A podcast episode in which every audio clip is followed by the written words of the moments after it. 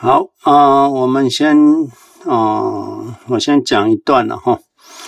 啊、呃，还有就是我先起个头，就是说，当然大家有在看我们 YouTube 影片的，都有看到我啊、呃，试着用这个文字档文字转这个呃影片，那 po 在 YouTube 上面。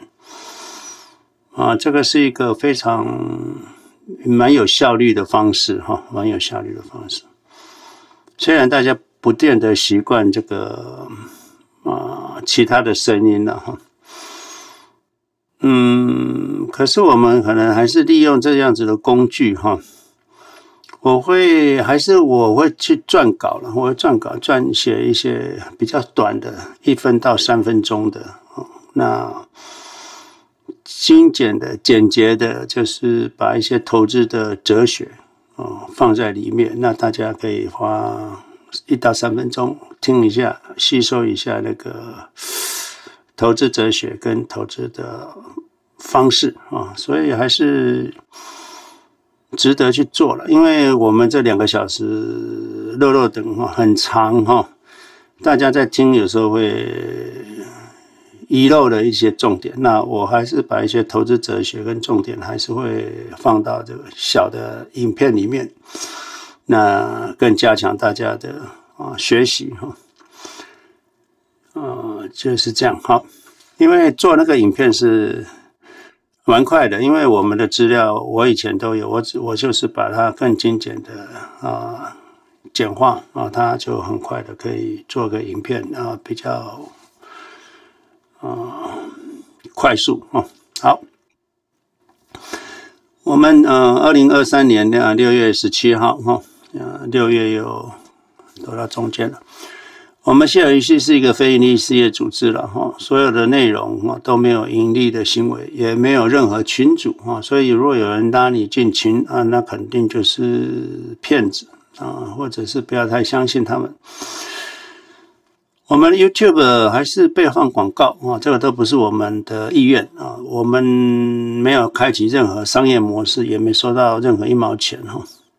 影片所有的内容跟回复都是啊，仅供教育意义，所有的资讯都是个人的分享啊，我们都不是专业的投资顾问，影片只仅供教育意义，没有任何投资的建议。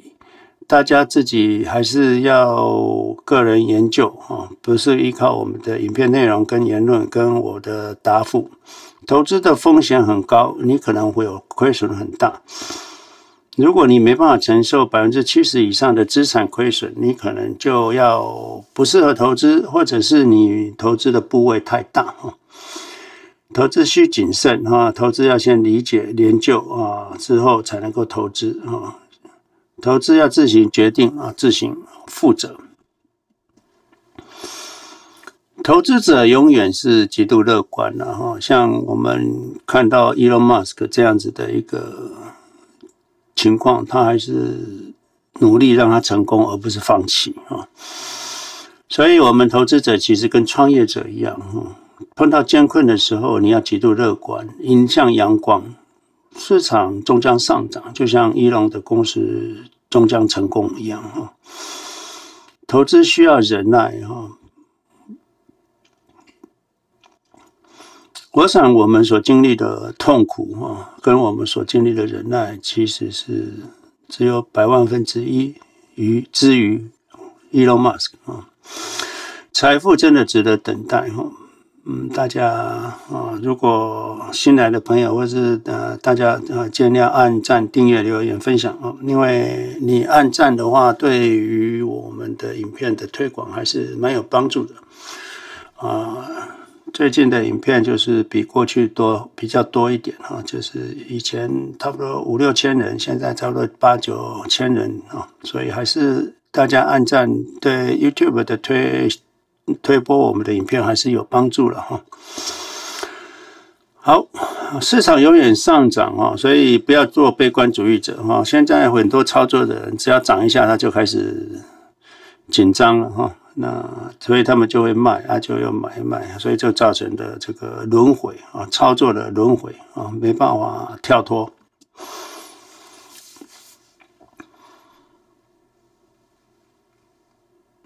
这里哈，就是我想我这个应该是从那个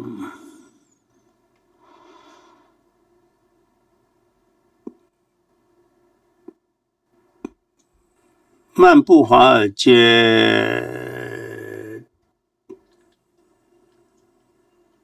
那个叫什么？漫步华尔街的愚蠢还是啊？我都忘记了。这个应该是从《漫步华尔街的傻瓜》里面弄出来的哈，就是揭露的啊，应该是这样子吧，或者是那个呃，投资最重要的是，我们对于市场是一无所知了哈，所以不可知未来之论者。不可知未来之论者，就像我们这样，我们认为我们不可能知道未来，也不可能去预测市场哈。不可知未来之论者，就如我们哈，投资啊，我们投资不可知的未来啊，的确是会令人不安的哈。我们当然不知道未来怎么样，可是就是闭着眼睛勇往直前，这是我们是一种不可知未来之论者，投资不可知未来的令人不安啊。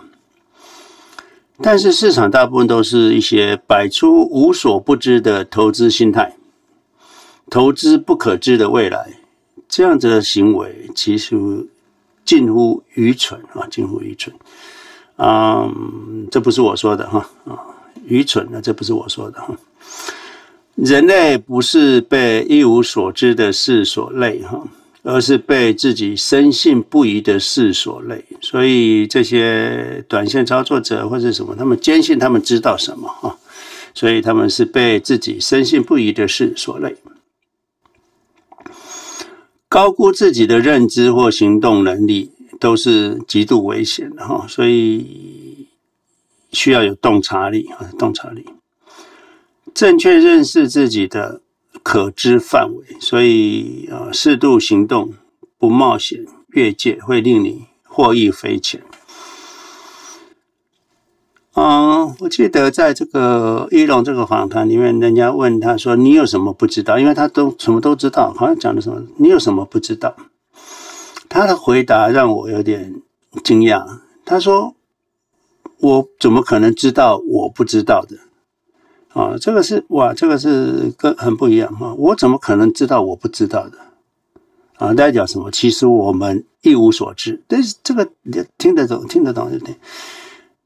我怎么可能知道我不知道？那我知道的是我知道，可是我不知道的其实是百万倍于我知道的。所以大家要知道，就是说，你只要认识你知道的部分啊，不要超越你知道的部分。OK。所以你知道你的范围在这边，你就不要超越它哦，也不要冒险做任何事情哦。所以我们之前讲的，你只要能够避开风险，幸运就来哦。所以投资一样，你不要冒险哦，不要过度的乐观哦，那幸运就来。你做好风险控管，幸运就来。你在生活的点点滴滴，小心。小心再小心，你不要去冒险，你幸运就来。所以有时候我就发现，最近看到几个台湾的一些影片，就是关于山难的事情啊。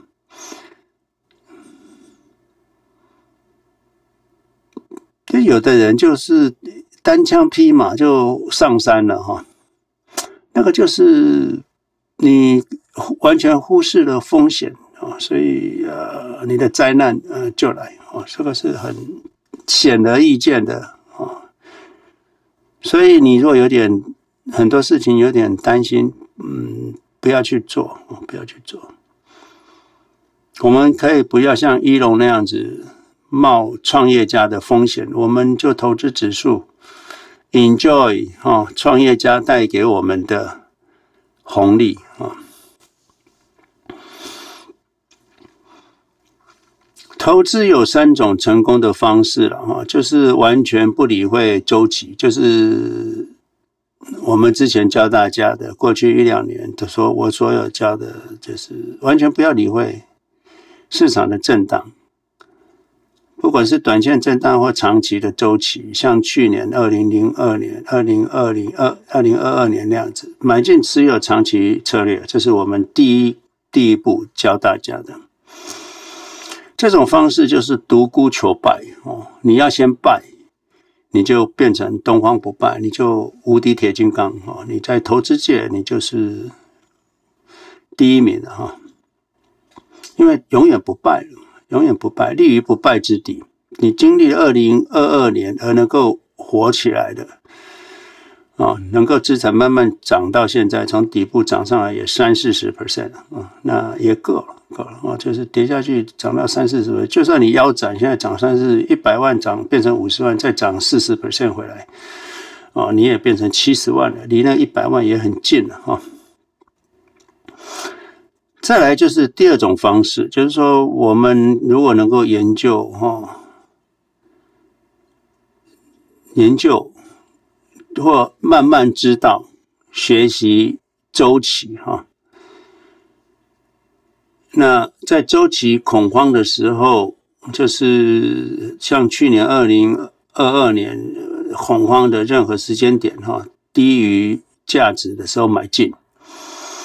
在极度乐观的时候，哦，高价卖出，哦，那这个看起来就是比较神了，哈，比较神。那可能就看起来第二种方式就是，好像到了高点的时候就是全面出场，啊，到了低点就全面进场。这个跟我们在我在二零两千年的时候，还呃，跟二零零八年带大家是一样的做法啊。当然那时候我。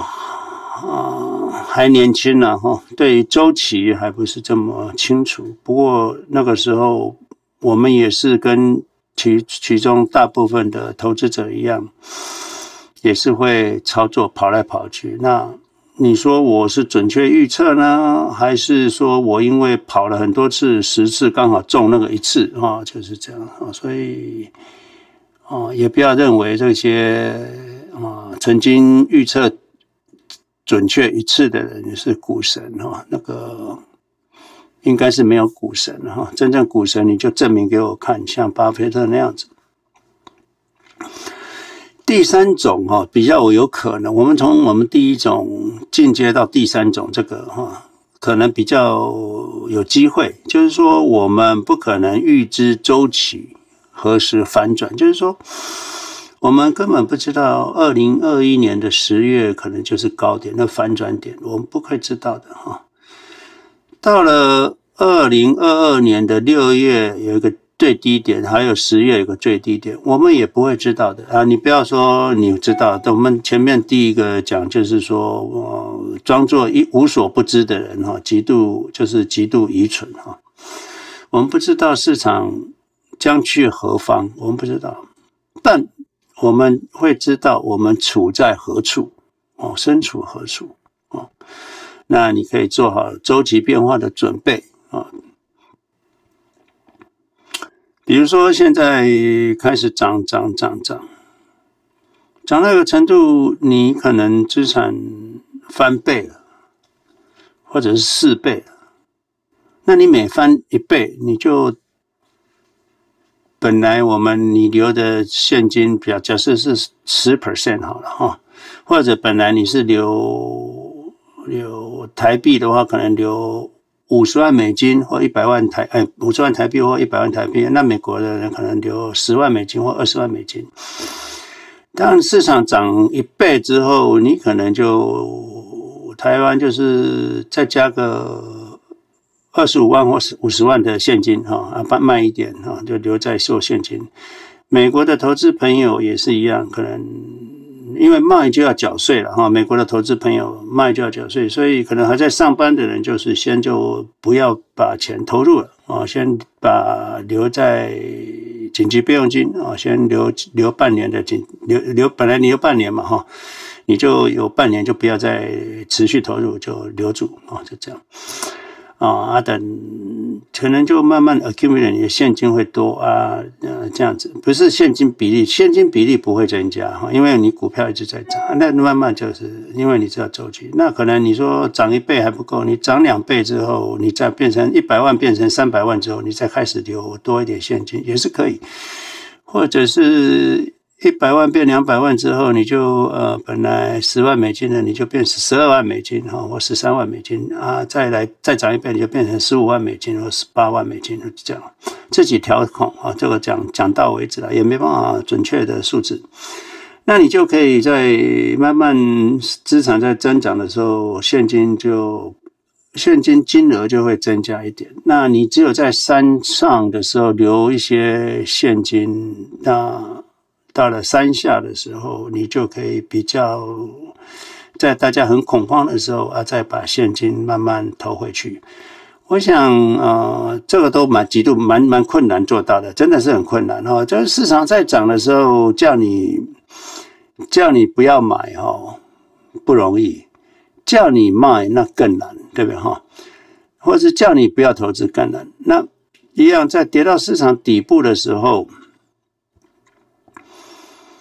叫你不要卖很难，叫你在低档恐惧的时候买进，那更难哈。所以虽然我们讲讲好像很简单哈，其实要做到没那么容易。那时候你恐慌都来不及，二零二二年恐慌都来不及了啊！你懂得越多，你越越难做到哈。这个就是投资难的地方。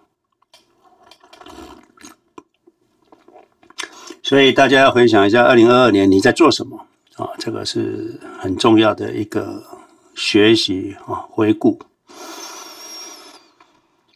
我们一路走来，虽然是一种学习哈，但是却是非常的啊不容易了哈。你们有啊问题的哈，有需要问问问的哈，你都可以举手上来哈。投资很简单啊，的确不容易哈。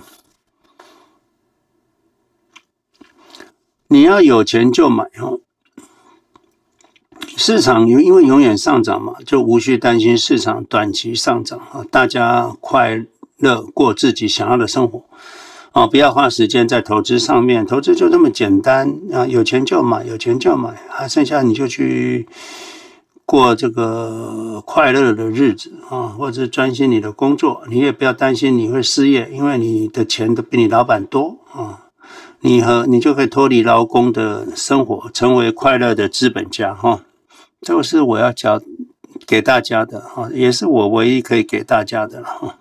快乐的资本家，所以投资就是这么简单，一再重复，一再重复，一再重复。可是简单的事不容易哈，简单的事不容易啊。大家听到、知道、了解、相信、执行、坚信、忍耐、信仰。那你可以知道你自己现在达到了到了什么境地哈？其实有的人听了我一年多的朋友，他连执行都还没有，还在还还没有。他有当然有的人问了半年了啊，怎么买？分批买、单笔买？我就跟他规划的好好的。他有多少钱啊？他也跟我讲，我就跟他讲，你要每个月或每个礼拜这样办办办。过了半年还在问老师，外面的人说很恐怖啊，可能只是一个反弹。那我小都还没买啊。啊，问第二次，我还是很耐心的跟他讲，讲完人也消失了啊。所以你看，连要到执行的面都很难，那执行完了后面更难啊，更难啊。就是说，坚信、忍耐、信仰哈。唐三藏要。决心要起起步，走出第一步，往西域走的时候，往往往取经的时候，执行也很难，结果过程更难啊！这个过程更难，一样的哈。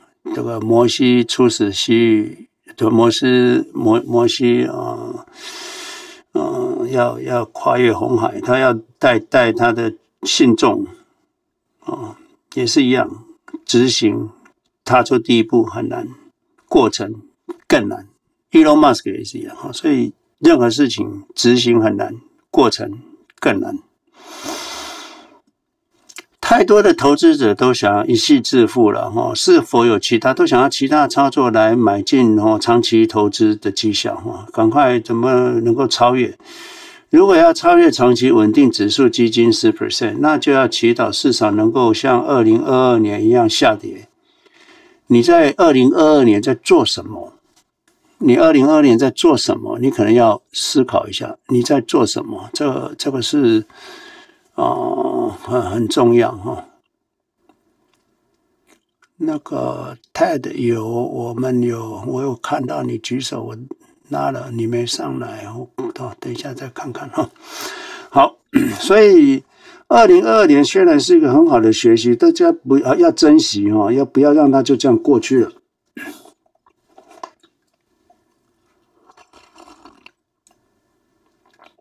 所以。二零二二年，你有买进吗？哦，你有勇敢加码吗？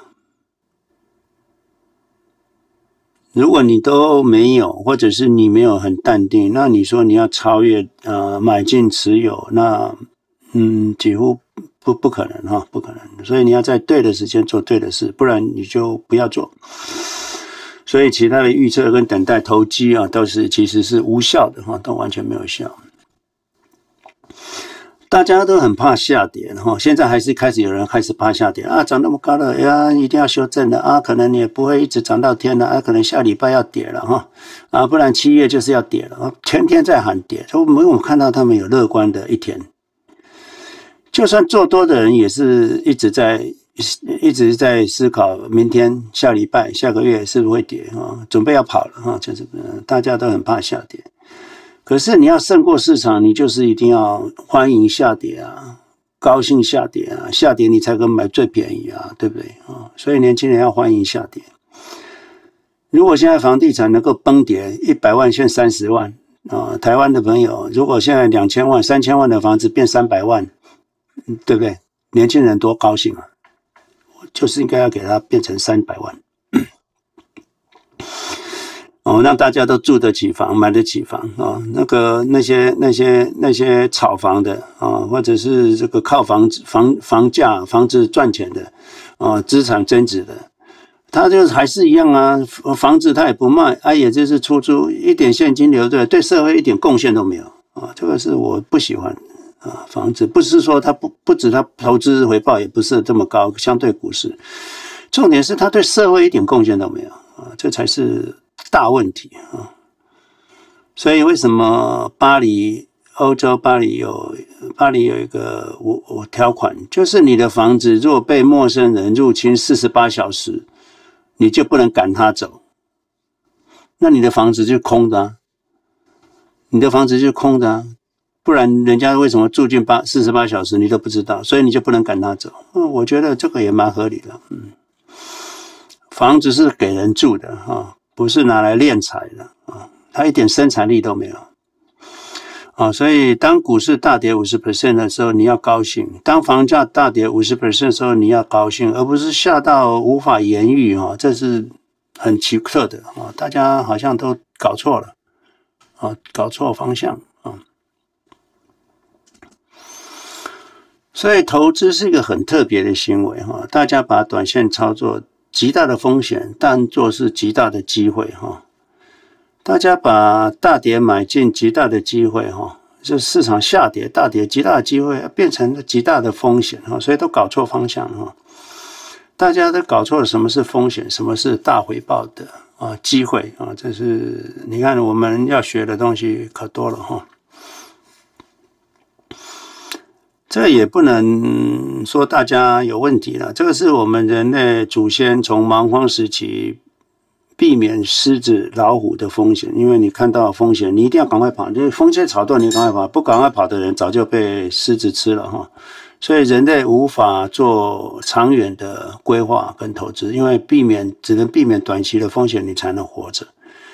当人类走进了畜牧业、农耕业的时候，就有比较长的眼光了哈。但也不过就是一年的收成哈。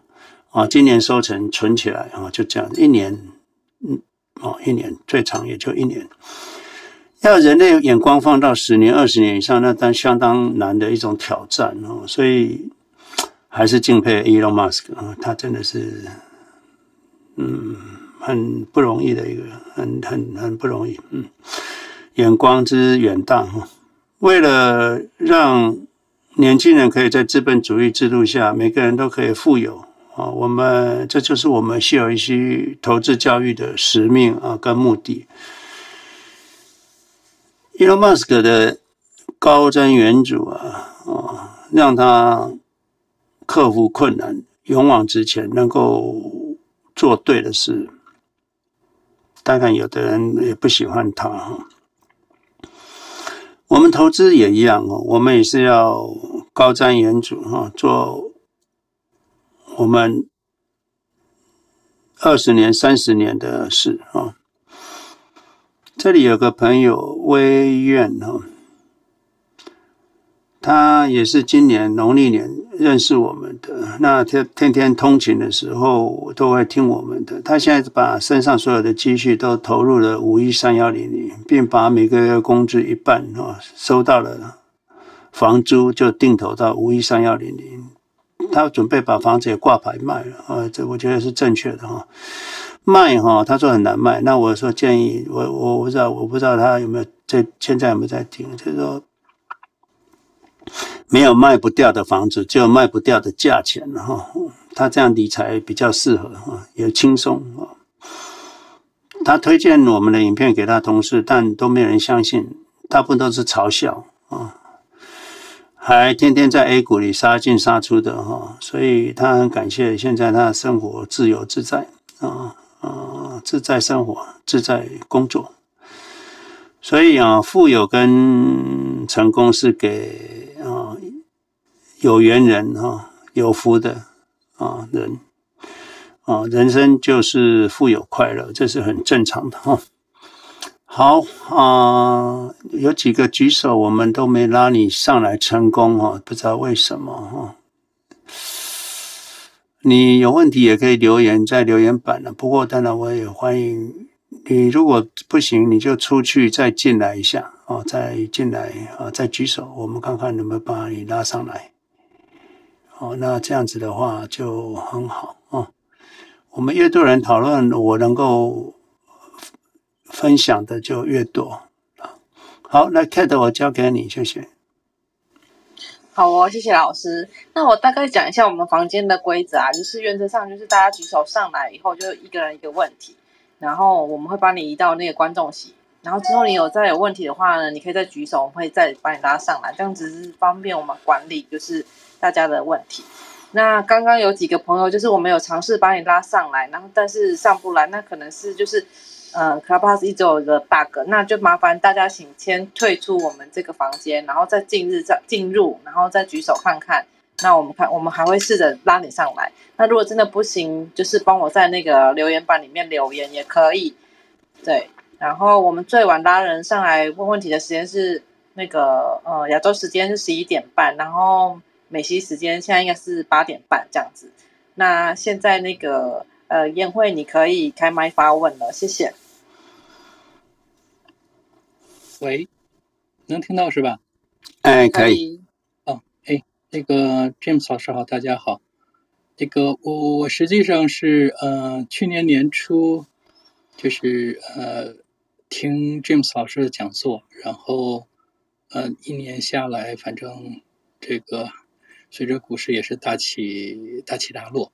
那那上周的时候啊，其实今年呃，就这周周一的时候问了 James 一个老师，呃，James 老师一个问题，就是通过邮件。那 James 老师说，呃，你这个问题最好自己做一下研究，上来那个呃报告一下。所以呢，呃，就呃今天就。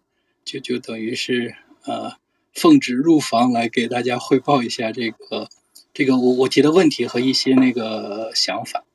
那那我那提给 James 老师提这个问题的一个基本的想法呢，就是说呃就是假如有些资金，那最好是是不要浪费，那也是本着一个想就是借钱投资的一个一个思路。那当然在这种状况下呢。就是要要控制好这个那个现金流，就是怎么能够在市场有风险的时候，能够保证自己的现金流不不出问题。那那当时给那个 James 老师提的问题就是，呃，有一个有一个假设了，就是这个假设是说，呃，好比说我们我们现在在这个呃 Pledge 这个 account 里面，就是 Pile account 里面，好比说有四点五 million 的一个一个 credit，OK，那那这个四点五 million 的一个 credit，它对应的这个 QQQ 的这个 asset 呢，它的 value 大概是六点五个 million。所以在这种情况下呢，那你其实可以动用的总的这个资金额呢是是十一个 million，就是六点五加上四点五，OK，十一个 million。那那这个呃 pledge account 它的这个 interest rate 呢是百分之呃六点三，OK。那在这个这个场景下，这是呃当然这是一个假设的场景，就是在这种场景下呢，那一个想法就是说能不能从这个 pledge account 借三点五个 million 出来投这个 QQQ，那在这种情况下呢，其实 Pile account 大概只有一百万美金，就是当做这个这个这个呃这个 credit 留在那儿。那我们当然知道，就是说呃这个呃 pledge account 它的要求就是说，在任何时候你的 account 都要有十万美金的。这个现金是留在留在这个账上，那那如果在这种情况下，比如说借三点五个 million 出来去买 QQQ 的话，那到底能能承受多大的这个市场一个下跌的一个一个风风险？那所以呢，就就我我我就稍微做了一下这个这个计算，就是如果借三百五十万的这个这个呃 pledge。这时候要交的这个利息呢，就是是三百三百五十万乘上那个百分之六点三，就相当于一年要支付二十二万的一个一个利息。那当然就说，这这这个利息你可以当年还，也可以不还。那第二年呢，就累积到就是差不多是四十四万，就是这反正是一年一年加下去。那那在这种情况下，就是那我们一年之内。能承受的风险是是多大呢？那基本就是做法，就是说我借三百五十万出来，然后呢就是去买 QQQ，那加上 QQQ 的现有资产，那相当于是一千万，OK，一千万乘上一个零点七，因为它它的那个 value 占百分之七十算，再乘上那个呃一减去 x，x 就是它下跌的这个幅度。就等于这个三百五十万借的钱，再加上一定要保留一个十万，再加上二十二万的一个一个这个呃，就是利息。那这通过这个公式算下来呢，x 是百分之四十五点四，意思就是说，在在这种状况下，借三百五十万出来去买 QQQ，还可以承受这个 QQQ 下跌。百分之四十五点四，那如果按照就是说，呃，周五的这个 QQQ 价格三百六十八算呢，那个就是可以承受它跌到两百零一块钱。那如果是呃两年的话呢，可以承受的这个下跌呢是百分之四十二点三，就可以承受它就是 QQQ 跌到两百一十一块钱。如果是三年算呢，就当然这整个状况不变，你就。就就就保持三年，这时候呢，呃，可以承受的这个呃 Q Q Q 下跌是百分之三十九点二，就是可以跌到两百二十四块钱。好，那那再再换一个思路想，就是说那个其实 James 老师在 email 也问，就是如果能不能承受百分之八十的这个这个呃下跌，那那那我我的一个想法就是说，好，那。我我实际上就假如一年内跌百分之八十，我可以借多少钱来那个来来做投资？那这时候呢，就说呃，公式就就稍微换了一下，就是相当于是六百五十万加上这个 x，x 是相当于借的钱，然后呢乘上零点七乘上零点二，它呢就等于 x 加上十再加上 x 乘上呃零点零六三，就是百分之呃六点三的一个利息。这时候呢，那 x 呢就相当于是八十七点八万，所以呢，就是说，如果要非常安全的话呢，那个呃可以从这个 pledge account 借八十七点八万去投 QQQ。那在这种情况下呢，实际上你能承受的这个这个呃 QQQ 下跌可以到百分之八十。我我我想到百分之八十，呃，或者是百分之四十，我我认为就是说，嗯、呃，都不太可能，因为从从去年这个一年走下来看呢，就是当时，嗯、呃，就是我 QQQ 最低大概跌到了百分之呃七十，就两百七十块钱，所以呢，我当时就是说在跌的时候，呃，我我的一个就是说心理线呢，实际上是说。可能最低是跌到两百五，就是说，嗯，那那我就是其实是只要在两百五以上呢，那那其实相对而言，整个的这个都是都是都是都是安全。所以如果跌在呃跌到两百五的话呢，那它其实整个呃跌的幅度大概是百分之三十二点三十二点一。所以就是说，那那从整个这个计算来看呢，就是说，呃呃，其实。借三百这个五十万出来去买 QQQ，应该是是相对那个相对风险是是是可控的了。那那另外另外呢，因为现在好像是多头起来了嘛，那多头起来的时候呢，呃，那这个郑老师之前也大概讲，就是今年是有可能涨，嗯，百分之七十三的，就是说。当然这是一个可能性啊，就是说都都都是那个按照这个历史而言，那那现在我们可能涨了百分之三十，其实是涨到一半儿。那那从这个角度看呢，其实是就是说能够借钱入市，呃，是不是一个更好的一个一个那个呃安排？所以这个是是实际上就是说是想向那个 James 老师请教的一个问题，就是想听听。James 老师的一个想法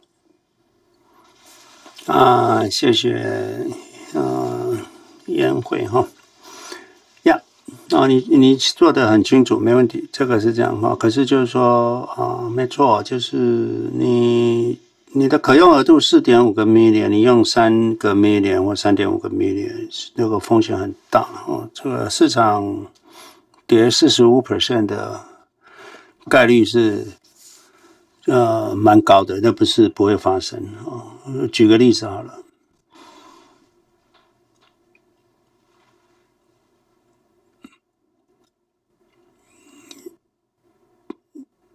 如果突然发生了乌俄战争升级，啊，欧洲大战开始。那我们可能就你的四十 percent、四十五 percent 就发生了啊，所以啊，绝对不可以这样做。嗯，他就算有百万分之一的机会，你都不应该做。这个就是你不可预测随机性了，随机性发生的事情是不可预测的啊。所以啊，所以我们对于啊。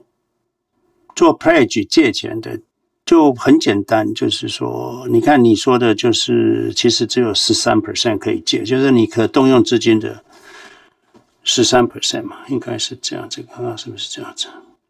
你是八十七万，八十七万除以哎六点五个 million，我看一下，八十七除以六百五十万。对，你算出来是可动用只有十三 percent，十三 percent，百分之三点五呀。对，就是差不多十三 percent。那我给你们的是二十 percent，所以其实我的还是有点风险的，对不对？我是用七十 percent 算，我问你是用八十，可是我我我给大家预估了，就是市场嗯不会跌七十 percent，这个也是太过自信啊，太过自信那个。原子弹一来，嗯，九十 percent 都会不见。那当然，那个时候大家都不见了哈。那这也是另外一种讲法。可是不是不会发生，是 anytime 都会发生啊。随机性的风险就 anytime 都会发生。那你要让它发生的时候你没事啊，这才可以了哈。如果照以过去的历史来看，跌八十 percent 是两千年就发生了哈，跌九十 percent。二一九二九年也发生了，所以这两年这两次的一事件就会让你破产。那我们投资就是不可以破产啊，你不可以破产啊，不可以破产，破产你就 game over 了啊。所以啊，理论上啊，pair 的钱是不可以再拿出来投资了啊，这是 number one。Number two 就是 pair 你动用的资金能够控制在十 percent 以内，那是相对安全啊。就是市场跌九十 percent，你可能都还没事。你动用二十 percent，你可能市场跌七十 percent 没事，超过七十 percent 你会有事。大家有一这种概念就好了哈。那你用十三 percent，市场跌八十 percent，你还可以。所以你看看市场跌七十 percent 概率高不高？高啊，很高。那你其实二十 percent 动用二十 percent 的呃资金，一百万去借二十万呢，其实风险蛮高的。你。一百万借个十万十三万，哎，还可以，还可以。而且你今年就借最多借十三万，明年如果市场有涨上去，你可以再多借一点哦，这样子啊，不要一次超过那个呃防火墙啊。那，大家有这个概念啊。这个是我请那个烟会上来啊，跟我们分享的一个方式了哈。好，谢谢颜慧。那你理解了，你可以借多少钱了嘛？哈。哦，对，嗯，我这个理解了，嗯，然然后另另外一个就是我想问一下，就是实际上是有有一点这个技术的问题，就是，呃，这 Jim 老师，您您经常讲，就是说像这个两百天均线、一百天这个均线，它这个交错就反映一个一个一个是多头这个空头的一个切换。那那就是在在画这个均线的时候，开始的那个数据的长度是用两年呢，还是用五年，还是？这个无这个无所谓，这个无所谓。好，这个无所谓啊。这个你如果是你重点是你看的图是每一根 K 线是一天的还是一周的啦？通常你在雅虎里面对不对哈？通常你在雅虎里面。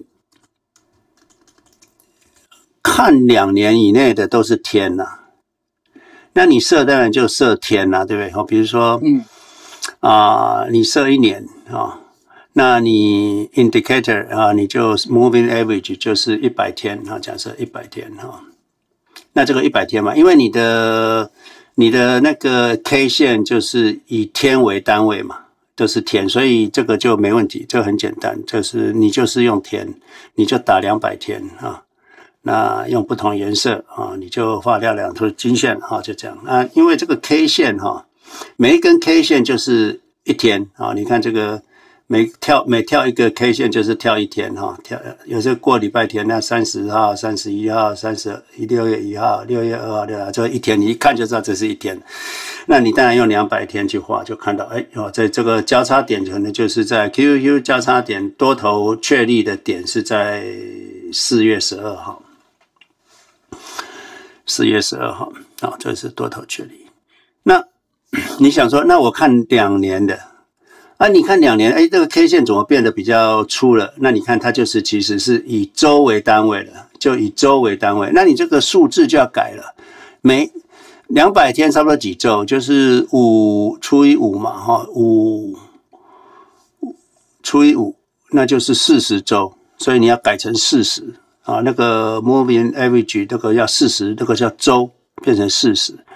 那一百天的要改成二十，所以变成是二十周跟四十周的啊。那你会得到同样的，在要在四月三号那边啊，四月三号得到交叉。啊，这样子懂了吗？OK，好，我我这个我试一下。哎，对，就是说你先注意那个 K 线是。一周的还是一天的还是一个月的？啊，如果是月的话，那你就要改成呃两百天，你就是要改成呃五五个月嘛，哈。那一百天的，你可能成要呃一百天的话，就哎两百天应该除以二十，二十两百天十啊，就是两百天你要改十。月线的话，假设你改成五年啊，月线啊，每隔是月线，应该很少人看到这么就是这么粗了哈。那这样子的话，那你你就是要五啊，季线就是要五五五五个月。那周线呃年线的话，就是用十个月啊，就这样子看。啊，你也会看到，在在它就会在那个也是三月、三月、二月、三月这个这样啊反转了啊，就这样。哎呀，你回去试试看好不好？啊，好，好的，好的，谢谢。好，哎，谢谢 James 老师。好哦，谢谢颜慧。那 LT 你可以开麦发问了。啊，我在 James 老师好，大家好。我的问题，我刚才你不是在经我经常来听啊，是 因为我喜欢。就是听听感觉，不知道为什么我自己你问你其中回答上来就是先谢谢你哈，谢谢大家。然后其中你有个问题，你说二零二二年你做了什么？我什么也没做，除了就买了点那个 QQQ，还有就是另外一个，我当我现在在这个在看，我到我的这个 account 里面去，就是那个 cashing Woods 的那个，那是以前我买的有，后来因为去年不是它就跌跌跌跌跌跌吗？我也没没舍得把它卖掉，我说那行就都。降下来了，我就又加了一点。但是昨天我确实想到一个问题，这就是为什么我们上来想问的。我看到我那个 Microsoft 不是 not not not Microsoft 那个 Apple，因为我就是说，我感觉哈，就是就买 QQ 是对的，那我要把其他东西全部都换换换换换。那我一看，我说，哎呦，Apple 涨了这么多，我说我就是应该把它卖掉了。我就刚起了这个动念，一看今天又下跌了。但是这个观念应该是对的，对吧，James 老师？就说。你刚才有提到个二零，你早期教学员的，就是说，如果你想 get rid of 你的那些就是 holding 的话，你会把那些 profit 卖掉，然后亏钱的先留着，是不是这样的？我的理解对吗？谢谢。这个是一种做法是正确的了，你的这逻辑是对的啊，就是说把杂草除掉啊啊啊，留个花朵盛开。让花朵继续盛开，这是啊、针对很多这个操作者，他们常常做错，他们留的杂草啊，剪掉花朵，对不对？很难说，很难说。NVIDIA 也是叠成杂草啊。对，开始你对啊，开始也叠杂草啊，那个特斯拉也叠成杂草啊。那你那时候把杂草剪了，那你不是刚好？其实它只是准备要开花前，你把它剪了，它还没开花你就剪了，那也是不对。所以大家知道投资的语录哈、哦，是是非非，恍恍惚惚。那个吉米老师常常讲的恍惚啊，就是这样。那这个恍惚。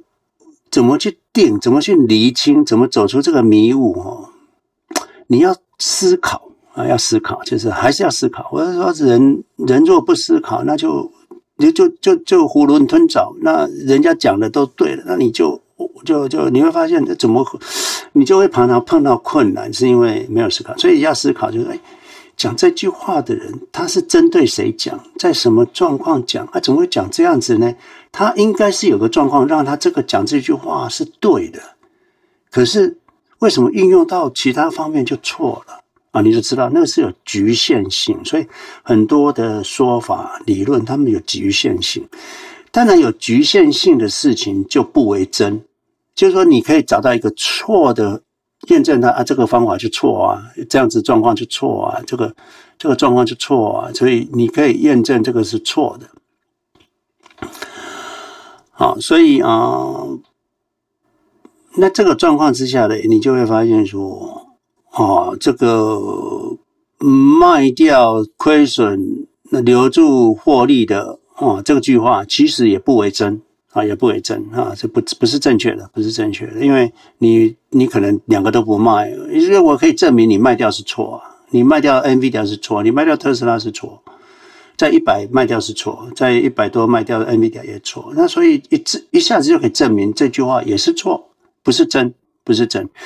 当一个理论只有局限性的时候，哦，那就不是真，那就不是真。啊、所谓真哈，就是说你过去从所过去用过去所有的资料、所有的 data 来验证，都不会让证明不会证明他错，证没无法证明他错。那你只要相信，到目前为止，today 是真。可是很多投资者都是不是？他只要做对一次，他就认为那个是真，他就认为这是，这个这样子做就我很厉害，很厉害。其实不是的啊，这不是啊，这不是所有的预测什么都不是真啊，都不是真。所以很多操作也都不是真啊。所以立华，你说，诶，我应该是要怎么样啊？老师说那个，那我说卖掉个股转指数，为什么是这样？因为指数一直抱住。永恒就是真，因为不会不会出问题的啊！也报一百年不嗯不会，你你你你你你也去验证有哪一个指数，那就是美国指数基金广泛性的指数基金报一百年有有有亏损的吗？没有啊！啊，这就是真啊，这是真，这可以相信的。可是有报一百年的公司啊，还活着的，是不是？有没有？可能有吧 Phillips Morris 是不是有一百年？不知道，可是大部分都死了。所以说报个股可以报一百年啊，这不是真，这不是真，这是假的，这不是真。那你就知道说啊，这个好，那就回来了。那 Apple、Microsoft，如果有人问我 Apple、Microsoft 要不要卖，那我要回答问的就是说，这个占你的比重有多大？哦，就像可不可以借钱？那我就问他，可以借多少？哦，这个问题。所以假设你 Apple 跟 Microsoft 比重有多少？如果说只占你的三 percent、五 percent，或两个加起来十 percent，哎，maybe 你就算归零，就是那十 percent 嘛。所以你如果觉得你这十 percent 归零，未来归零，哎，你也可以接受的话，maybe 是可以不要卖。可是，如果是八十 percent，就很多人在 Apple 上班的，那这个 Apple 的股票占他资产的八十 percent，那我是认为要慢慢慢慢解决它了哈。怎么解决？那就自己要想。比如说，只是在退休账户的，那退休账户卖了不用缴税，那当然就赶快解决。那如果是在一般账户的，要怎么解决？就就有点困难，有点困难。所以为什么我说你要在退休账户还是要有资金的原因？那你在一般账户要怎么解决？有时候就提早税休吧，提早税休可以解决。为什么？因为提早税休，你每年可以有五万或十万的 long term capital 免税嘛？那你卖掉转 QQ，你就不用缴税哦，就是这样子。所以提早税休也是一个解决方案。当你算一算，你可以退休四十岁可以退休的，为什么不退休？除非你非常热爱那个工作，像伊隆或者是华伦巴菲特，不然你每天就是要爬起来上班，打开电脑，那你你有需要这样工作吗？啊，当然也要思考了。那你不工作，你有没有其他兴趣？想做什么？哦，这个也是要思考。OK，所以丽华说，我跟你回答就是说，嗯，那要看你 Apple、Microsoft 占你的比重多少啊，有没有需要现在处理？可以不可以等到你都没有 income 的时候再来处理？卖掉不用缴税啊，这样子，或者是如果在退休账户，当然可以现在处理。啊，所以丽华，我这样回答，我不知道有没有 answer 到你的 question。有的，有的，有的，这就就是有，有的，有的，谢谢。那好的，那我就下去了。好，谢谢丽华，你好，谢谢。好，我谢谢丽华。然后下面有一个张勇，就是我知道你进来好多次，但是我们都一直没有办法把你拉上来，那就是麻烦你在那个留言板那边留言，然后就是我会把你的问题问出来，这样子看看能不能帮上你的忙。那再来就是 PC PC，你可以哎开麦发问了，谢谢。呃卷子老师，各位大家大家好，呃，我是 PC。那呃，老师呃卷子老师所教导我们的一种方法哈，是大道至简哈。我现在目前没什么问题，但是我想要透过透过这个机会分享一下我这一段的一个历程哦。那呃，其实我的股龄。基本上从二零二零年才开始，那我本身的个性来说是，呃，学习是非常专注的，所以我在二零二零年的时候，花了大量的时间跟金钱去学所谓的技术分析，那学的非常的多，那也在这个过程当中短进短出，冲冲进冲出的。那大家都也都知道，在台股这边，在二两千二零零二零年到二零二二年这一段期间，啊，二二一年这段期间，股市是非常的大涨。那但是大涨的过程当中，短进短出。呃，我最最大的一个呃损失还会到达二三十 percent。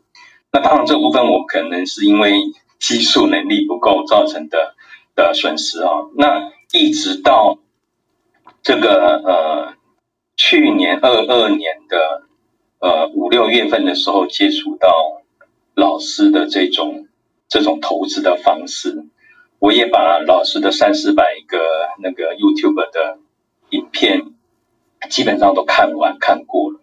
那在这过程当中，我看过，也向大家呃，如果你们还没有开始动手，还在观望的这些同学朋友们，我是觉得说，利用这个机会哦，给大家一个一个一个一个呃投资历程的的一个经验的分享。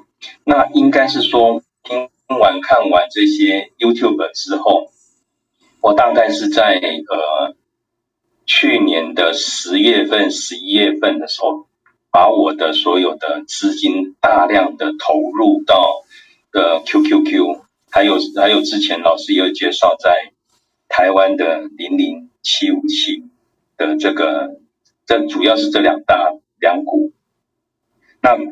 这个并不是我很厉害，说我我抓到低点，那一直到现在基本上已经，呃，像零零七五七，我这边的获利，呃，将近七七十 percent 的获利，那其他的部分也都三四十 percent，从过去的赔了三十 percent，一直到现在再赚回，呃，大量资金进去之后再大量赚三十 percent。所以这个方法是老师带给我们的。那如果你还在观望的同学，其实，呃，这个方法已经经经历过非常非常长久的一个历练，它是一个真的，这是可以大家去执行的。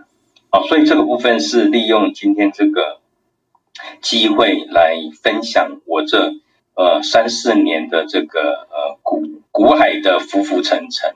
那透过这个呃。这个这个 house 能够分享给大家，能够还在观望的同学，能够呃抓住一丝的一个机会去做老师常常讲的这个财富是天赋。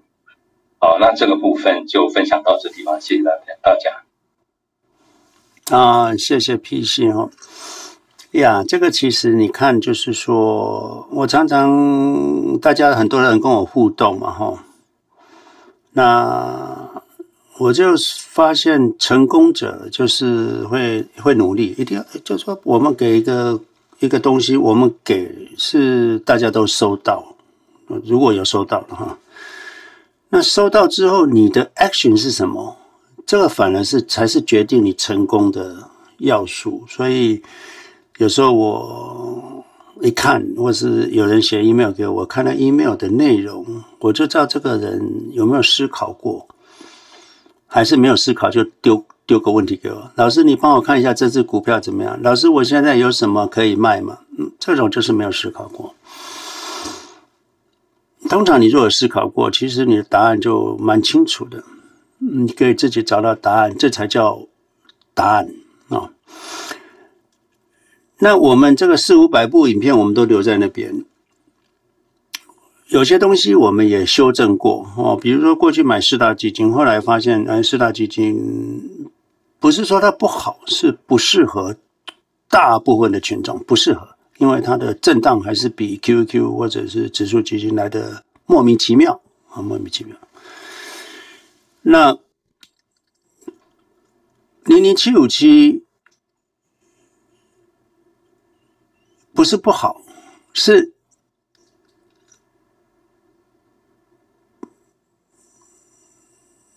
它在跌的时候会跌到鼻青脸紫，就跟个股一样，因为它就是十只股票嘛，哦。那你要知道，去年的个股除了 Apple、Microsoft 之外，其他都跌的真的是跌昏了啊，跌昏了。啊，我不是说，我不是，我没有是，我我建议大家零零七五七转成零零六六二，不是因为中国有就就有两只中国大陆的股票，不是，是因为当市场在下跌的时候，这个个股是会让你跌到你。你会呕吐，会忧郁症。那零零七五七就是这样子啊，所以这个就是不需要嘛。我们那现在涨上来了，当然很多人就会来跟我说：“老师，零零七五七要不要买回啊？”啊，老师，你是当初为什么要卖掉啊？那那我知道啊，我都知道啊，这个可是。当零零七五七从五十三块哈跌到啊最低啊最低来到三十一块，那那个跌幅哈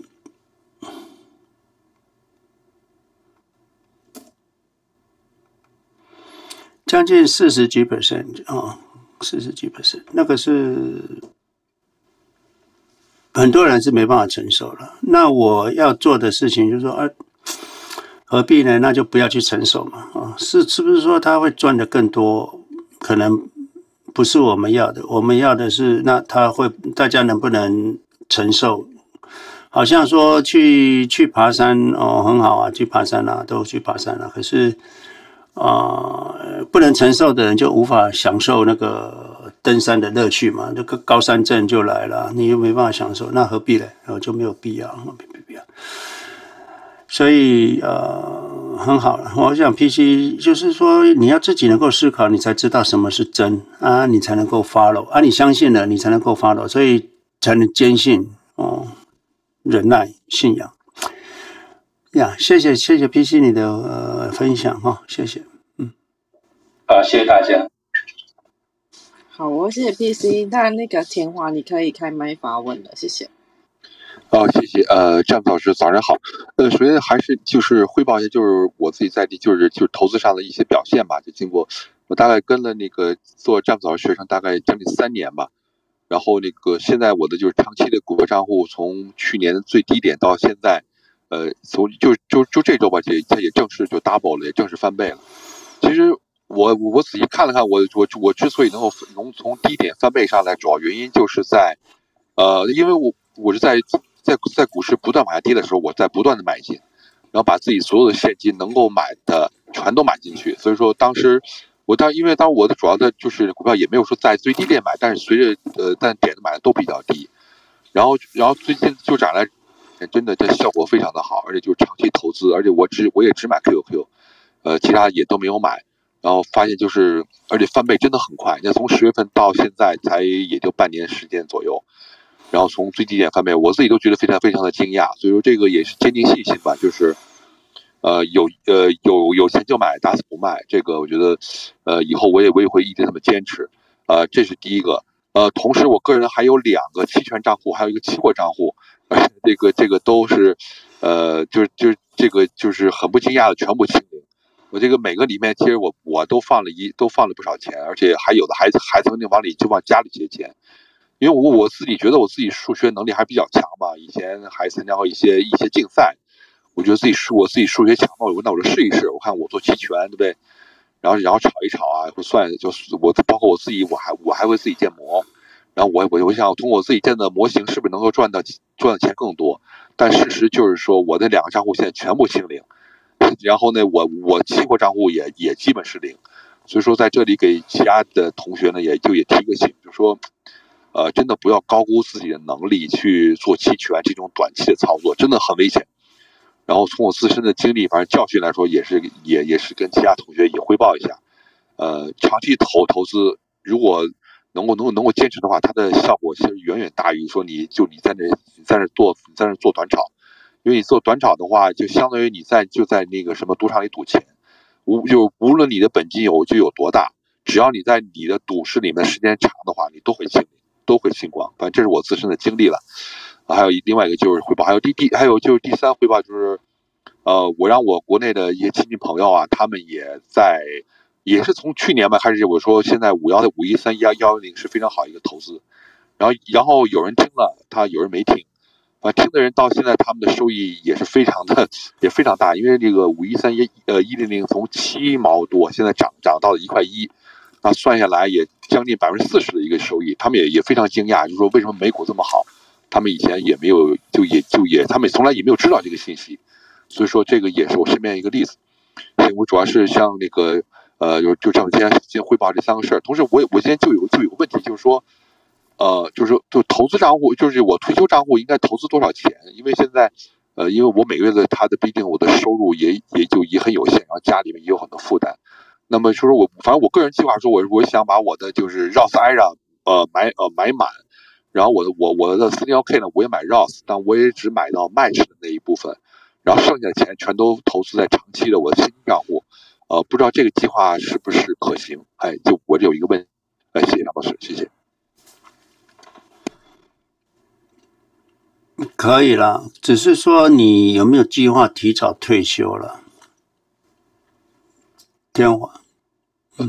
这个提早退休，其实这个我也考虑过，但只是说这个，呃，就是就还是还是有点心虚嘛，就觉得你退休之后就没有收入来源了，就 就纯靠从股市的收益是不是能够活下去？这个也现在信心也不是很足。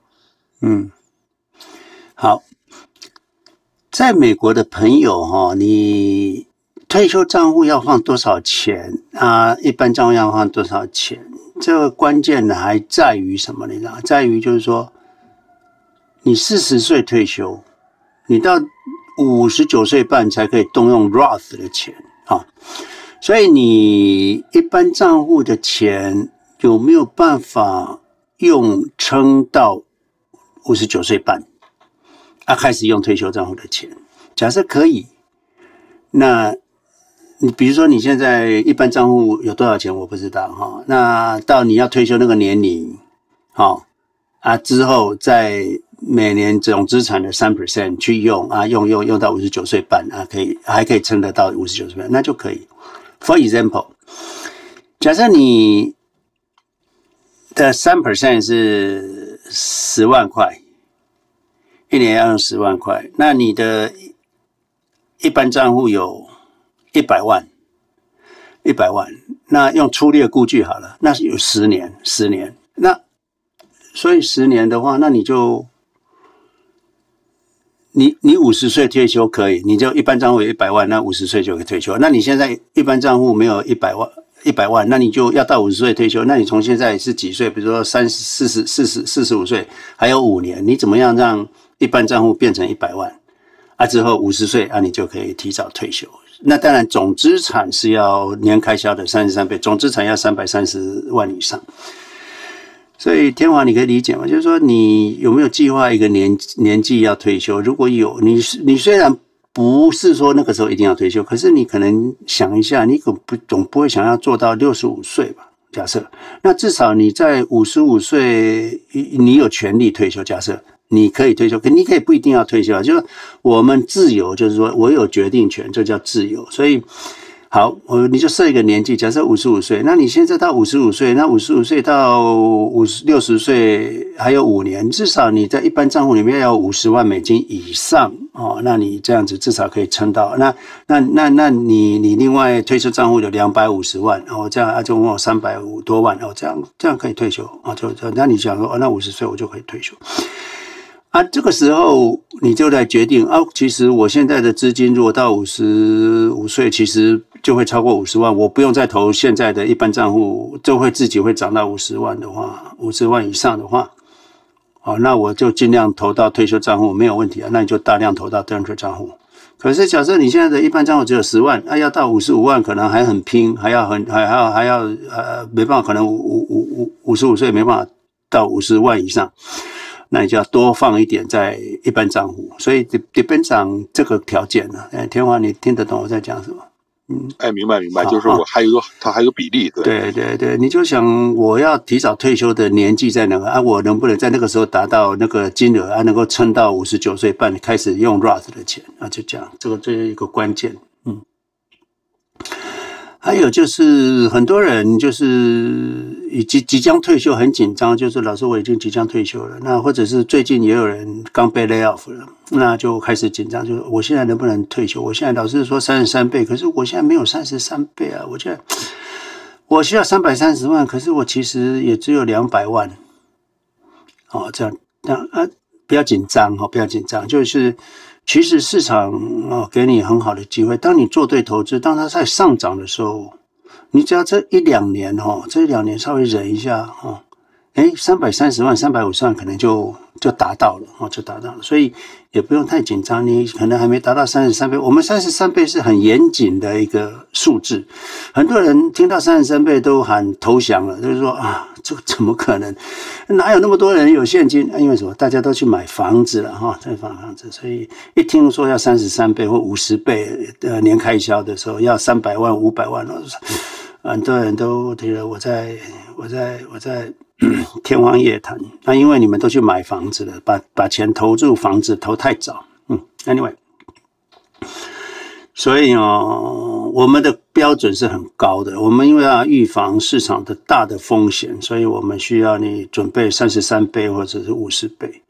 那在这种状况之下，那你没达到，不用紧张哦，因为我们要求是很高，所以你只要稍微。节俭几年的时间哈，一两年是有时候两三年，像天华说一下子四十 percent 就出来了。那你如果两百万就四十 percent，八十万就出来，已经接近三百万了。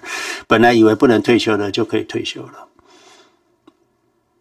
好，所以第一个就是不用太紧张啊，对，市场在上涨的时候速度会很快。那我不是说现在就一飞冲天就一涨上去，也不一定。可是不要紧张啊。你做做做做做最好的准备，那嗯，机会是给有准备好的人。再来就期权这个事情哦，我不能否定它，因为就好像我不能否定在 L 拉斯维加斯有有赌神一样啊，我不能否定有赌神的存在，可是毕竟是少数了哈。那自己要能够认清自己是不是赌神。啊，赌神，那你说一直玩都还觉得还蛮顺的，那嗯，为什么不啊？就去赚嘛，能赚就去赚，就像啊，可是我的回答就是说，不是每个人都是。所以你要认清你自己，所以这就就是能力圈的事情嘛，就是说能力圈的事情。你你你你你不是那样子的人，你去做那样子的事，当然就风险很大。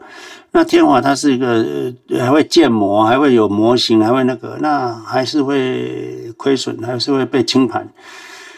那当然人外有人，天外有天呐、不是说天华会建模就是 number one，没有人比他高竿，那也不是。可是。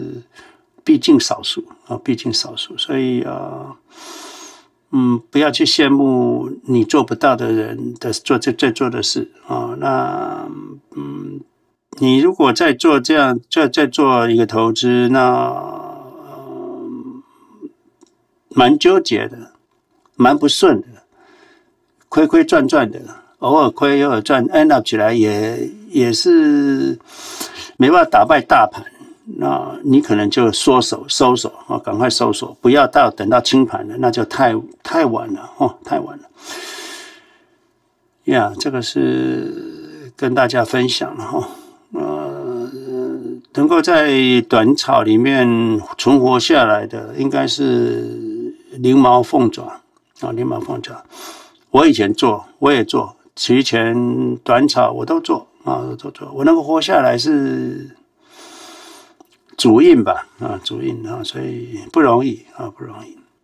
好，谢谢天华。嗯，呃，对，还就我就就这么，我就还有一个问题，就是说我好像从那好像我好像就做过研究，好像是好像在那个大陆，好像五幺三三零零好像它的表现好像比五幺三幺零零还稍微好一点。我主要好像看看，好像说是因为好像是五幺三三零零里面它的股票的比例，呃，好像是百分之九十六，然后现金是百分之四。然后五幺三幺零零它现金是百分之九十二，然后啊股票是百分之九十二，现金是百分之八，好，它有一点点的区别，好，所以说从最近来说，好像是五幺三三零表现稍微好一点。呃，这我自己的就就那个就那什么就是什么研究结果，也跟那个张导就汇报一下。哎，这样，哎，好，天华哈，这个每个这个 ETF 就是像台湾的零零六六二了，或者是中国的五幺三幺零零或五幺三三零零哈，他们都要留一点留一点资金哈，留一点资金做 hedge。那你要知道。这个 hedge 的量要多少资金来 hedge？depends on 它的成交量，成交量，因为交易额，因为有多很多人一直买，他就要用很多钱去 hedge，那所以他要有现金去 hedge。五幺三幺零零的市值是六十二亿，所以他要保留比较多的现金去做 hedge，因为它的交易量就是比较大。五幺三三零零它的交易量就是比较小，因为它只有十六亿。所以你就差了将近四倍啊，四倍。所以如果留的现金或者什么那个差四倍也是可以理解哦。所以天华就是说，这个不是重点，重点是啊市值的市值就成交量，你要买买得到，要卖卖得掉，这比较重要。所以我稍微把这个市值哦都有抓出来，你们可以我我贴上去好了哈，我贴上去贴到留言板。大家就买五幺三幺零零五幺三三零零也可以，因为它有十六亿六一六零二一三有二十亿，还有一个一五九九四一，它有一百四十七亿，我不知道这个。这我我有有的我是查不到，有的我查到，像一五九九四一我查得到，它是一百四十七亿的 market cap 也蛮大的，可是我没有太注意这个。可是有的我查不到哈，不过没关系，我把这三个我有有些在美国的网络查不到啊，可是到中国的网络它。他查得到市值，可是我查不到 K 线图跟那个，所以你们国内的这像一六一一三零，这只有八亿啦，一九一五九六六零，这只有两亿，这不要去投资了。你要投资只有五一三幺零零、五一三三零零，应该够了。我就这样，哎，哦，这个留给大家参考，我在留言板留，哎。天华就是这样，那个没关系的哈，就是因为 market cap 大的人要留多一点现金做 hedge，因为交易量如果真的很大，他要去 hedge 哈。哎，谢谢张老师，谢谢。好，那 Kate 我们往下走哈，谢谢。好，那我我插播一下，就是刚才那个上不来的张勇，帮他讲一下话。他是说他是来自中国大陆贵州的朋友。那他第一次来这边学习，昨天有跟老师发了邮件，那老夫老师也回复了他。那他想要这里就是想要感谢一下老师，他是上个星期才接触我们的课程，那这一个星期来看了很多老师的视频，非常赞同老师的投资理念跟策略。那他现在是三十四岁。两年半以前开始系统的学习投资，那这两年来都持续在定投在比特币为主的呃数字资产。那他坚信投资可以改变自己和家人的命运。那他今天开跟老婆已经开始建仓定投五一三一零零了。那恭喜你，就是跟着我们一起进入就是投资的正轨。希望你之后就可以很快的变富有。然后再来就是他想要问一下说。呃，如果现在比特币投资方面所处的阶段，因为这几年疫情期间，美国和中国都印了天量的那个法币，那法币实在太多了。长期来看，投资以比特币为主的数字资产优势大吗？以上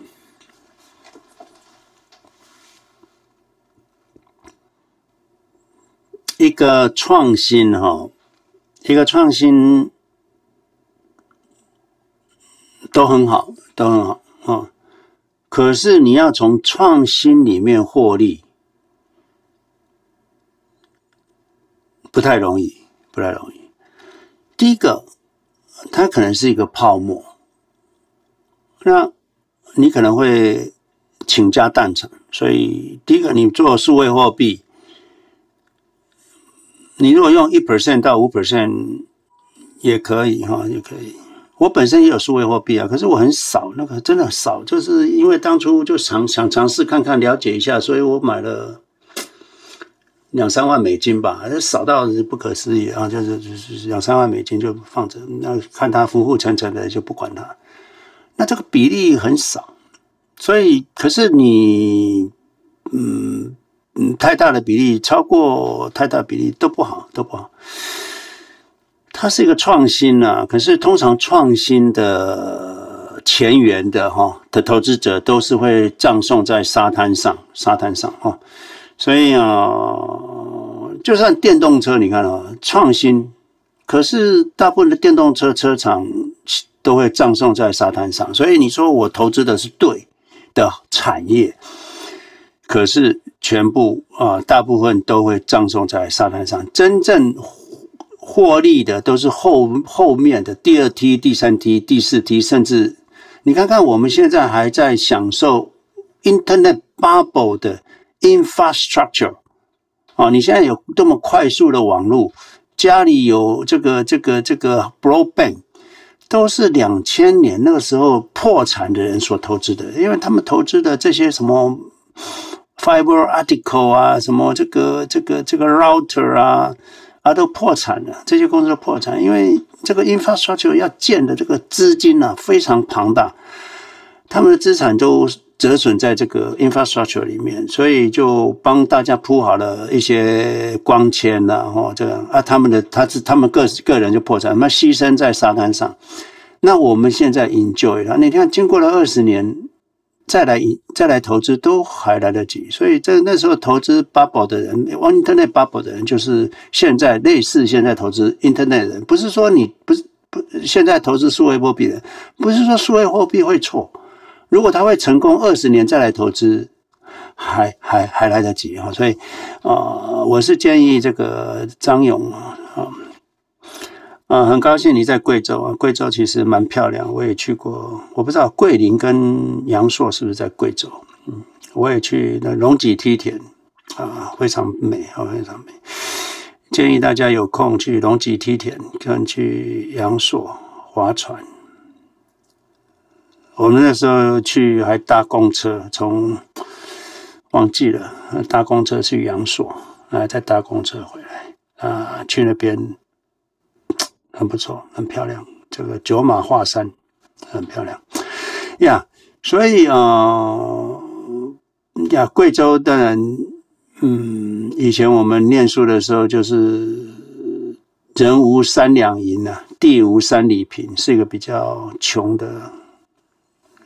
这个身份，可是是山水是很美啊，山水很美呀。我们就是投资教育能够渗透到广大的群众，让大家不管你身处何处，你都可以参与这个世界资本主义的发展。你就像在穷乡僻壤，在一个深山里面，你只要有钱买。就在中国内陆有五一三幺零，你在台湾，你再怎么乡下，你可以买零零六六二，你就参与了人工智慧，参与了这个 AI，参与了这个整个人类的发展，这个是资本主义美妙的地方哈。所以啊，能够推广，当然就尽量帮助更多的人啊。我们在这里就是一直宣导啊，呃。让更多的人能够受惠啊！每个人这富有是天赋，所以不该贫穷的，不应该有贫穷啊！这个是我们的理念啊，我们理念啊！谢谢张勇的回馈哈，他有写 email 给我了，那我想这个很不错，很好哦。好，来往下走。好啊，那接下来一哲你可以开麦发问了，谢谢。好的，呃，詹姆斯老师你好，呃，大家好，我是 Eason，呃，呃，就是这个分享一下，先分享那个刚才那个那个那个张勇同学，其实，呃，也就是我呃在推广老师的理念当中，呃，应该吸引到的这个加入呃这个 James 老师这个课程的这个朋友之一吧，呃，那个。呃，因为这个，我觉得老师的理念呢，他只要能够推广出去，总是能够吸引啊就是一部分人，不能说是所有人，其实只有少数的人能理解、认同并跟着去执行，永远都是少数。呃，所以我我很开心，就是能呃一直在以后就可以继续一直推广剑普老师这个理念。呃，然后呢，呃，刚才呃听到呃那个呃有有朋友问到那个呃就是呃 A 股的这个这几只 ETF，我补充一下，呃那个幺五九九四幺呢，它是其实它的历史呢比五幺三幺零零还要久，它是广发。广发呃这个基金发的一支纳指的 ETF，它是二零零五年就成立了，它的规所以它的规模比五幺三幺零零还大，呃，目前大概有五一百五十一亿，呃，它的股票占比大概是百分之九十，呃，但是它它的不足之处就是它的缺点呢，就是它的管理费比较高，它每年的管理费要。管理费加托管费要呃加起来有百分之一点零五，而五幺三幺零零是百分之零点八，所以呢，这个长期投资的话，还是买五幺三幺零零比较合适。另外，那个五幺三三零零也不错，它是华夏这个这个公司的，呃呃，就像老师刚才介绍一样，它规模小一点，但是它的呃这个流动性也比较好，然后它的。呃，管理费加托管费也是，呃，每年是百分之零点八，呃，然后今天我想这个分享有三三三个问题吧，呃，第一个就是呃呃，因为这一段特别是最近三个月，这个呃 QQQ 都涨得非常好，啊、那因为我在呃不断推广老师的理念，也吸也呃也像也拉了很多朋友，让他们。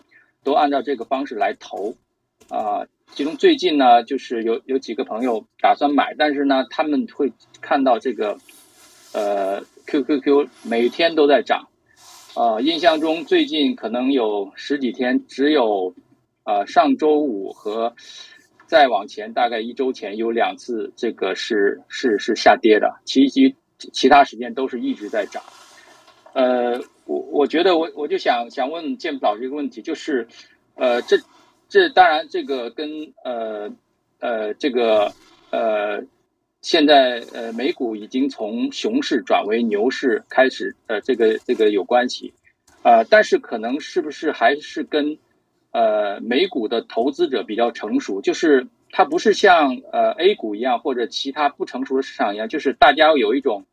啊，一看涨了一段时间，它就会有获利了结的这种这种操作，呃，但是在 A 股，如果它是比较成，呃，在在美股它是比较成熟的话，它就它就能够判断，从长期来看，它因为这个市场刚刚起步，那他就觉得这个未来的涨幅会更大，所以他就不会急着去卖出来获利，所以就造成这个 A 股呢，呃呃，美股呢，它是一有一种。呃，就是我们叫做长牛的一种呃情况，但是这个在 A 股呢，我们是很难看到的。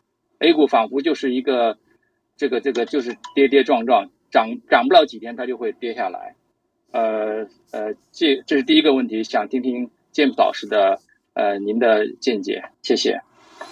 呀，谢谢 Eason 哈，谢谢你啊、能够帮助更多的人然后我是希望我我一己之力啊。啊、有限哈、你看，我们这公共，我们在 open open 的情况之下啊、，open 的情况之下，所吸引的人那不多不多。那个这也是正常的，因为我们就如此之简单到很无聊，那、会让人家不相信哈。所以我们是小众，这是很很很很很自然的。本来就是富有的人，本来就是少数的哈，富有人是少数。还有就是中国 A 股哈，跟台湾跟美国的差别。你知道这个美国一九。零零年到一九四零年，那也是一个蛮荒时期的市场啊，就是也是一个非常蛮荒的市场。那时候的震荡也是也是可以跌九十 percent，那你可以知道说，你看 A 股也有这样震荡过，台股也这样震荡过。啊，一零三九三跌到深圳啊，呃，几几几千哈，就跌掉九成九成。有，那这个什么事啊？就是说，市场的婴儿时期，就是像中国的呃像像美国的一九九零年那个时代，跟中国的这个过去二十年那个时代，再来就是台湾四十年前那个时代啊，那个时候我还在念大学的时候。啊、呃，就是跌到这个九十 percent，那个时候我如果啊、如果那个嗯历史比较悠久的，知道国泰保险哈，国泰保险啊、股价到一千多块钱，一千多。那时候我妈妈在国泰保险做，她就是好像给她八十八百九十股，还是一千多股啊。我就想说，哎呀，那这样子光靠这个就可以投，就就已经很多钱了哈，一千多块钱，呃，一千股的话，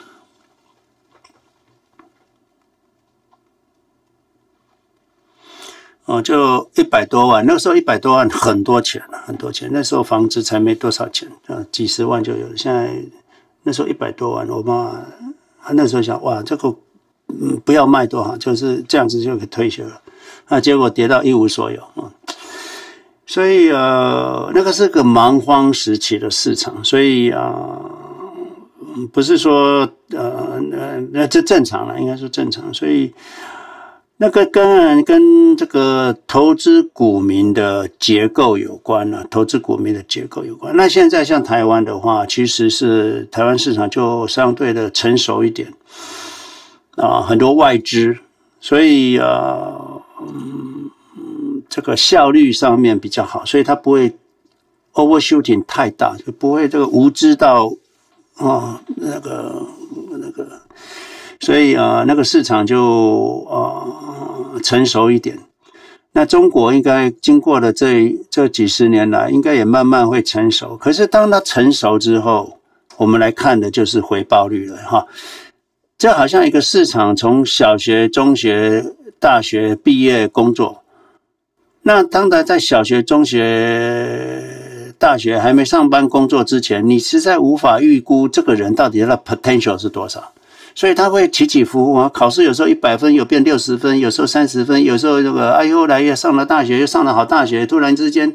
呃，这这全班都是呃智商很高，上了医学院，全班智商都很高。他本来是全班第一，在高中，结果到了医学院，报变成最后一名，所以还不稳定。等到他毕业了，找到工作了，那就是一个稳定的市场。那这里就决定了他这个长期的。这个人的啊，比较能够看得出他这个长期绩效是怎么样，他就是稳定了，大家都比比较容易评估价值。当这个市场稳定了，而且呃专业人士多了，那评估价值的合理性跟它效率性高了之后，哎，它就会稳定了啊，它稳定，它的振幅就不会那么大了。那当然还有牵扯到国内，就是牵扯到这个国家的财政部的金融政策。啊，如果调控不好，那有可能震荡就会加剧；调控的好，那震荡就会缩小。所以这个还就是第一个市场的成熟度，第二个国家的呃金融政策影响了这棵树啊长成什么样子。那开始长出来的苗，当然很危险的，有可能长出来没多久就死掉了哈。像我之前种了辣椒。一批啊，开始长出苗出来了啊！我就自作聪明，想说那时候天气还蛮冷的，我就给它盖个塑胶布，结果都被我闷死了。你看就是这样，所以呃，在一个小苗的时候，有时候你要保护它，或者是有市场有些风吹草动，它很脆弱，一下就死掉了啊！所以刚开始的市场，所以中国过去你看它的震荡，但是它不不理性，那是一个，就是因为。新粉嘛，就是刚开始啊，大家都在学，所以不是这么多专业人士。还有中国开放外资就比较少，不是开放外资不好哈，不好。我我没有说鼓励开放，我觉得开放之外，因为外资它是一个洪水猛兽，它就是侵略的工具啊。当然，我讲侵略是有点那个。当然，那因为假设你这个国家，嗯，人民跟百姓还有金融制度不完整，还有 not ready 的时候，你就开放的话。很容易被侵略啊，所以像台湾所有的好公司都是百分之九十都是外资的公司，因为什么？因为你的百姓人民都无无知嘛，对金融业无知，你又不教育百姓，叫大家报好报好台积电，没有人报，结果结果都被被被被外资抱走了啊。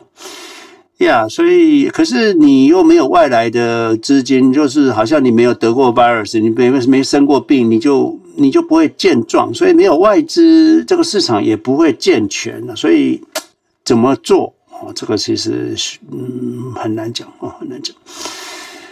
呀，医生，我就跟你回答，就是说中国的市场感觉好像。那个是因为它的这个过程的问题，那最后大家都成熟之后，就要看产业了哈。产业，那美国的产业稳定之后，整个产业还是持续成长，会超过中国，会超过台湾，会超过全世界任何国家了。到目前为止，我不是说以后也还是，可是到目前为止，这一句话是真哦，我没办法去证过用过去的历史，我没办法证明这是伪啊，所以我们只能先相信它是真啊，这就是。啊，真的来源哈，所以投资美国到目前为止还是真啊，就这样。哎，医生，呃呃，谢谢詹姆斯老师，我还想请教一下，就是呃，因为目前呃，这个 QQQ 和五幺三幺零零都呃已经涨了涨了一段时间了，嗯，呃，我在朋友介绍的时候呢，呃，当然我是希望呃短期内会有一个调整，比如。下跌一点，朋友们再再再入场再买入就会，呃，会对他们的的这个长呃投资的心态会感觉好一点，呃，但是呢，这个最近仿佛这个一直不给不给机会，不给这个就没有这种下跌的这个这个机会，所以呢，呃呃，那那我的判断就是因为目前呃这个 QQQ 还没有回到历史上的高点，就是二零二一年初那那那个点。啊、那长远来看呢，就是它这一波这个牛市一定会高过呃这个历史的最高点，所以在这个时期呢，仍然是可以不断买进的啊、虽然短期你可能还会啊、呃、还会有有有有有有还会还会下跌，还会有亏损，但是长期来看，是现在仍然是一个呃买入的很好的机会。啊、想听听建木老师您的指教。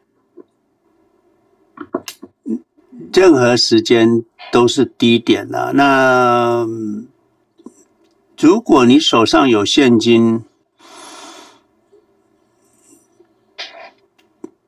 就买啊，就就买啊。这个，嗯，你没有办法去确定下礼拜会涨会跌。那嗯，比较简单的，我大部分都，你如果直接来问我的话，我就是礼拜一你就全部买进了。哦，就这么就不，那那很多人就是啊啊没有买啊，只买，比如说他有四十万或者是八十万，他就只买个三万一万，那市场一直涨，他就紧张，他就开始大胆一点的，就十万二十万啊，再大胆一点三十万，他买完之后，哎，就跌三天，大家就嗯。那就哎，可是市场现在又回来了，所以买进去下跌是很正常的，买进去上涨反而不正常。那你能理解这件事情哦？你等等等，就是等到买进会下跌哈。所以啊，单笔买进就好了啦。那不要折磨那么多。你看那个大部分分批买进的都是很折磨。那。呃，你会说，那如果二零二二年那时候单笔买进买在高点了怎么办？那没关系啊，就等到今年底、明年初也就开始赚钱了嘛。那你如果能够在低点的时候继续买进也就好嘛。谁知道那个高点在哪里啊？哈，那当然有人会教我，哎呀，那个高点一看就知道了，你怎么会不知道呢？哦，对，哎，知道跟能够跟人家讲是两回事情哈，大家了解就知道，可是你不能随便跟人家讲，为什么？因为他们所收到的讯息会不一样啊！你你在教，你是在教学，像我是在教学，我有些东西也不能讲啊，有些东西也不能讲，因为讲的对学习没有好处。好，那你看看二零零九年二月啊，第低点开始涨涨涨涨涨涨涨到啊，这个从那 QQQ 从二十七块啊，二十七块涨涨涨涨涨涨。啊，都没有回调，一直都没有回调啊，都没有回调，涨到这里稍微有一点回调，涨到四十三块啊，回调回调到四十二块啊，啊，你看协调两一一块钱一块钱啊一块钱，它就再涨涨涨涨涨到四十八块啊，四十八块啊，四十九块，跌跌跌跌到四十二块啊，跌五块就跌十 percent 啊。啊，十 percent，十几 percent，哎，这个又有一个机会。那可是你，你觉得你四十八块买的人买到高点，四十二块买到低点，可是它一直涨涨涨涨涨涨涨到四百零八，假设哈，那你看一零年涨到二一年的高点啊，那一个是四十八块啊，四零八。除以四十八，哦啊，十一年，八倍嘛哈，十一年，二十一 percent，二十一点五 percent，啊，就四十八块买的。那四零八低点买的，低点是多低？就四十二块。的啊，四十二块买的，啊，九九点七倍，十一年。二十二 percent 就多一 percent，有有有没差了，所以没差，所以啊、呃、高点买呃短线的高点买低点买，从山上山峰上看到山谷 village，住在登山口的人跟住在差一公里的人都同一个同一个点啊，同一个点啊。医生，我的讲法就是说。有钱就买吧，嗯，你现在如果有一百万人民币，你说哎，一百万很大，那就呃单笔就买进了，就解决困难。那如果买不下去了，你就看你多少钱能够买进，那你比较舒服嘛。啊、我常常讲，不要超过。你既然我我去年十月讲说不要超过半年，因为我预就就是，当然我不是预测，我想这个低点应该啊再盘也再盘半年，所以你就三个月就买完，最多不要拖半年。那现在我跟大家讲就是说，呃，你看哈，这个如果有时候有稍微有震荡，对不对？稍微有震荡，从高点哈啊四月，我我我要把它分，我要把它。分分个细一点啊，我来刷吧，就这样。从四月到六月啊，四月六月，那差不多两个月，所以最最长两个月啊，你就把你的资金，你如果不敢单笔的话，最长两个月你要投完，哦，就这么建议吧。你最好是单笔的，那如果真的不行，最长两个月。那医生，我这样回答。好的，好的，我明白了。嗯，呃，这个，所以我觉得老师讲的这个下周一买买入，这个就是其实是一个最好的策略，买入就不用管它了。对啊，对啊，你你你你你你如果从四百块去看那个四四十八块买的人，你会说你怎么那么笨吗？嗯，是的，是的，呃。然后我分享第二个问题就是，呃，呃，就是关于房地产跟这个股票，呃，我感觉好像这个东亚人，包括这个呃中国大陆啊、台湾呐、韩国啊，呃，甚至在美国的这个华人都比较喜欢买房子，呃，特别是在这这二十年在在大陆呢，就是特别在，呃呃，大陆叫一线城市，就是北京、北上广深，呃。可能在二十年之内的任何时间，你买房子你都会会赚的。但是呢，呃，这几年呃，特别是今年以来呢，大家已经明显感觉到房地产它，呃，就是就是一线城市，它也也是在走下坡路，也是特别是很多这个，呃，你你的房子很难出手啊，你必须要呃这个要这个价格要出的足，要给的要要足够低，可能才会有人接接手。所以呢，就是呃，其实这个道理呢，对于呃之前经历过。这个二十二十年这种呃房地产上涨黄金期的这个呃这个这个朋友来说，其实是有点难以接受。但是呢，我觉得大家都都是要认真考虑这个问题。呃，就是就是房子长期来说，它不是一个很好的投资品。呃呃，这个特别是特别是在在在中国大陆呢，这个。大城市的房子呢，很多它都是高层住宅，都是二三十层的。呃，如果是你过了二三十年，它整个这个这个这个房子的这个老化程度，还有这些公用设备啊，这个电梯啊，这个这个很多方面都会出问题。所以呢，这个呃，长期持有房产并不是一个很好的很好的策略，它并不是一个很好的投资品。但是呢，我们呃。这个老了之后，呃，可能必须考虑，我们必须要还要住居住在一个比较好的环境。可能，呃，想听听詹姆斯老师关于就是，呃，因为我老了之后租房并不方便了。那那老了之后，我们可以买什么样的房地产？啊、这个来来来来来居住，啊、就是这个，他可以不投资，但是我我们老了之后也要考虑这个这个居住问题，就是这个问题。谢谢詹姆斯老师。很好哈，很多以前在台湾人买买房子的时候，不知道都没有考虑老的时候，因为年轻嘛，所以没看。现在很多台湾的朋友，尤其年纪大的，住在这个四楼的、三楼的，还没有电梯的，那老人家很多啊。每次如果行动不便，就每次爬个楼梯要爬个二三十分钟，慢慢走，慢慢走啊！每天都是这样子忍受这种痛苦，甚至有我知道有的人后来得了 cancer，在四楼没办法下楼啊，要去看个门诊都要人家背。这个就是你买了房子，可是你不知道你真正老的时候需要的是什么房子啊，这个重要。所以我们先赚好钱啊！你老的时候有很多决定权。假设你在台湾，你有两亿台币的时候，你要想住哪里，你就去住哪里，就给他买了嘛。就是如果不想去租，那就买了嘛。你租房可能租不到的，很多人说啊，老了没没人要租你，那就就去买嘛。因为有钱呢，怕什么？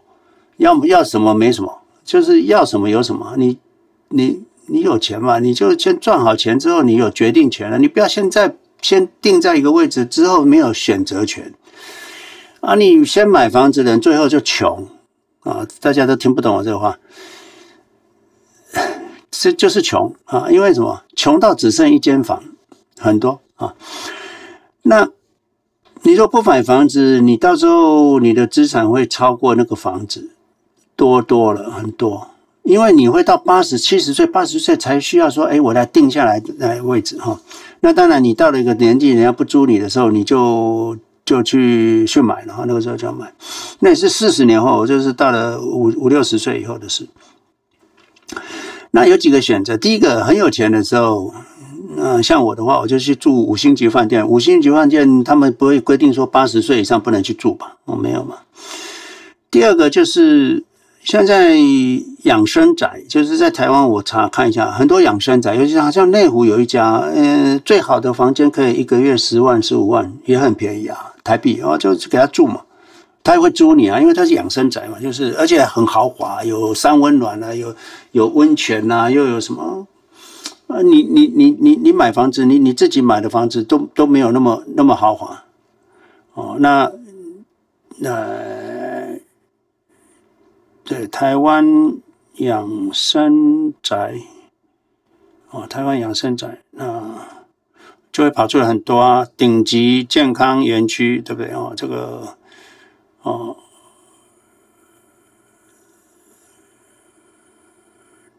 台湾七大高级养生村啊这个很多啊这个康宁生活馆啊什么杰士堡啊还有什么长庚养生村啊，反正很多了。到那个时候有，绝对有很多选择。所以医生就是说，嗯，老的时候没房子这个事情倒是不要担心，老了没有钱可能需要担心。所以有钱好办事。所以先投资好，有钱好办事啊！医生，我这样回答。还有就是说，没有卖不掉的房子啦，只有卖不出的价钱啦。你的房子只是会越放越老，越放越不值钱，因为新房子会出来啊，老房子就不值钱了。呃，很多老人家最后守在那个房子里面，又臭又发霉，浴室又脏，堆了一堆杂物，啊、非常脏，对老人家的呼吸跟都不好，要离开那个环境。可能很多老人家的肺病啊，很多问题是因为那环境的问题。他如果去住一个新房子，或者是住在旅馆，空气新鲜、干燥，他的病可能就好了。所以。嗯，不要有房子了，老了你你现在买的房子不适合你，你退休了就这么讲，嗯，呀，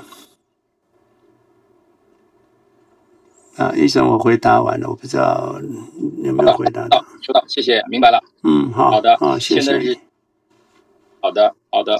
也就买吧，就买，嘿，买进就有钱就买，礼拜一就买进是最简单的，不要看了，你不要跌就跌，那跌也顶多一个月而已啊，就就就上去了嘛，会创新高嘛。去年任何时间买的人，有呃单笔买的都是都赚了，对不对？哦，所以嗯呀，好的，谢谢詹姆老师，我今天就分享这么多，谢谢，好，谢谢你了哈，有空尽量过来来，好，再开的往下。好的，好的，我我在广，呃，詹姆老师有空来广州走一走。啊，好，谢谢你哈，好。那那接下来就是呃，今天压轴龙西亚，你可以开麦发问了，谢谢。Hello，Hello，詹老师好，然后工作人员好，听得到吗？可以，请说。好好好。哦，非常感谢 Jam 老师吧，然后还有工作人员啊、我是二零年的时候在那个油管上推送的，然后你们的这个 CLEC，然后一听那个价值一亿元的讲座，我听了我就觉得真的非常非常棒的一个讲座，然后我非常认可 jam 老师的一个理念，而且是一个很系统的一个理念，就是不仅仅是说投资嘛，还有人生的哲学。以及当你很当你拥有很多钱之后，然后你怎么去去面对你就是有很多钱后的生活，所以说是一套很完整的一个一个体系，然后还有一些生活的态度，然后尤其是呃乐观的态度，我觉得真的是呃对我的帮助是特别大的，啊、那个最主要的还是一个就是，嗯，我觉得就是人嘛，就是做投资方面的话，它真的是一个很反人性的一个过程。然后炫老师一直说，就是富有是一种缘分吧，就是就是你的吸引，呃，同类的人或者说认可的人，真的就是一种随缘的状态。然后的话，我是二零年，应该是二零或一九年年末，二零年听了这么多，然后我是二零二二年的时候七月份才开始。真正的就是说开始定投，就是说即使是像我这样子特别认可这样老师的一个理念，当我真正的行动的时候，我也是怎么说呢？拖了好久，然后才去才去做的啊。然后另外一点就是，我跟那个我现在最近也是在跟我的朋友啊、我的同事啊，然后以及我的亲戚啊这些人，我去去讲这样老师这个投资理念。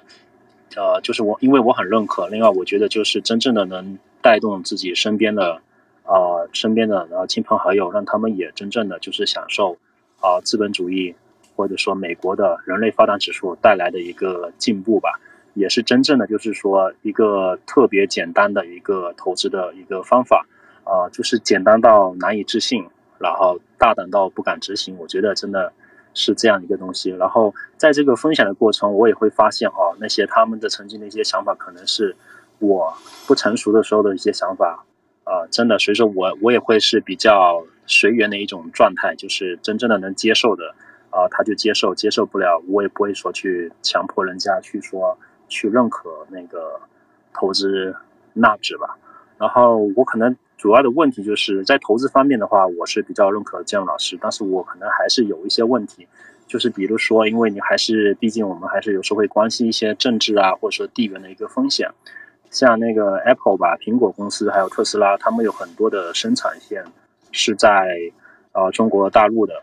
然后的话，这个像苹果，它的很多大部分产品，其实它如果说想把这个产业链或者生产线转移的话，目前来看困难是比较大的。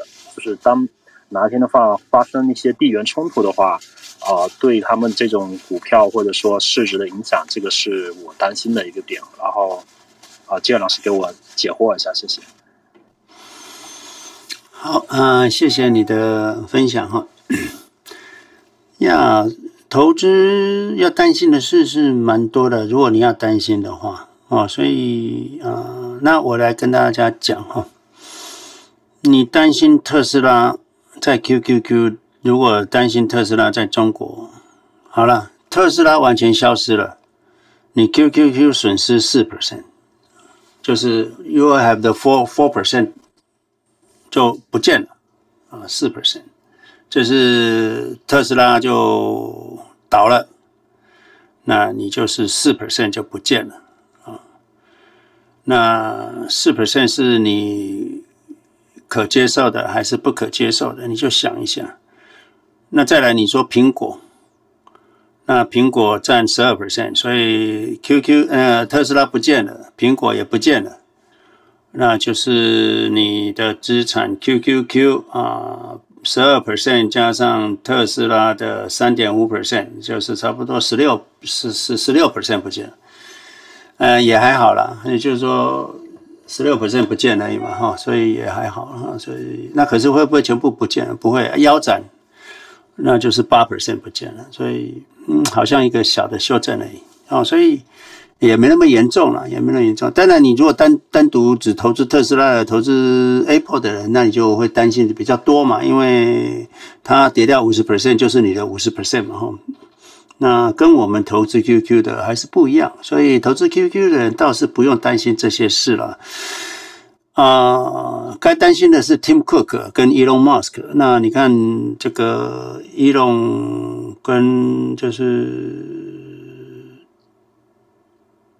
中国需要这些产业嘛？你看，中国还是只接见这些产业的人嘛？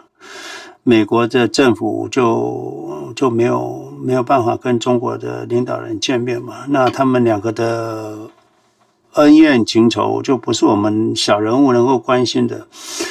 那至少两边都承认不可以脱钩嘛，哈，就像 Alan 也是说，我们跟中国脱钩是一个 ridiculous 愚蠢的事情嘛。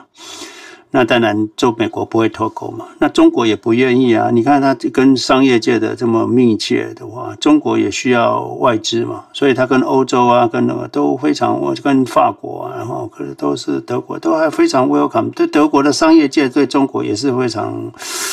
非常这个依赖的嘛，哈，所以，嗯，有些短期的这个产业的移动，可能就算没有美国、中国的争执的话，也是会移动的。这个是这个是生态的问题，而不是说因为中美关系而而移动的。因为哦、台湾当初的产业外移到中国，就是势在必行嘛。那中国的产业外移到东南亚也是势在必行啊，这个这个不是说什么人类能够决定的，不是这个就是一个产业流动的规律性啊，所以啊、会流多少啊，怎么流啊，速度多快，这都是很自然的事情，这个是个趋势，是是趋势，所以啊、呃、不会是因不这个不是问题，这个是这个是正常啊，所以。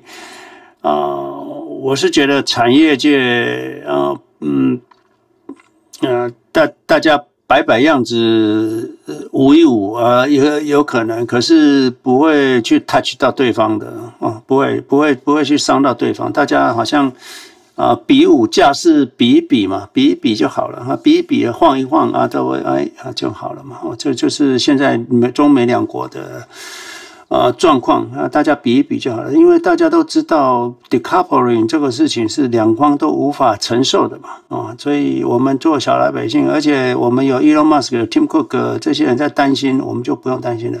就算最 worst case 就是 twenty percent 嘛，哦，就这样子，这是投资 QQ 最大的风险 twenty percent，啊啊，什么风险都没有。如果这个你说房子有没有风险？有啊，那卡崔娜一来，所有的房子都淹没了，火一烧房子就没了，地震一来房子也没了，反正啊、不可能没有风险。可是。你有没有面对这个随机风险的能力？哦，这个才是你要。好像就是说，我说这个这个 Wall Street、呃、啊、Wall Street 这个关闭三年，你有没有问题？你还可以吗？啊，这个是这个是可能都比那个 QQ 或者是呃特斯拉被制裁，或者是被什么呃来的严重吧？就是呃。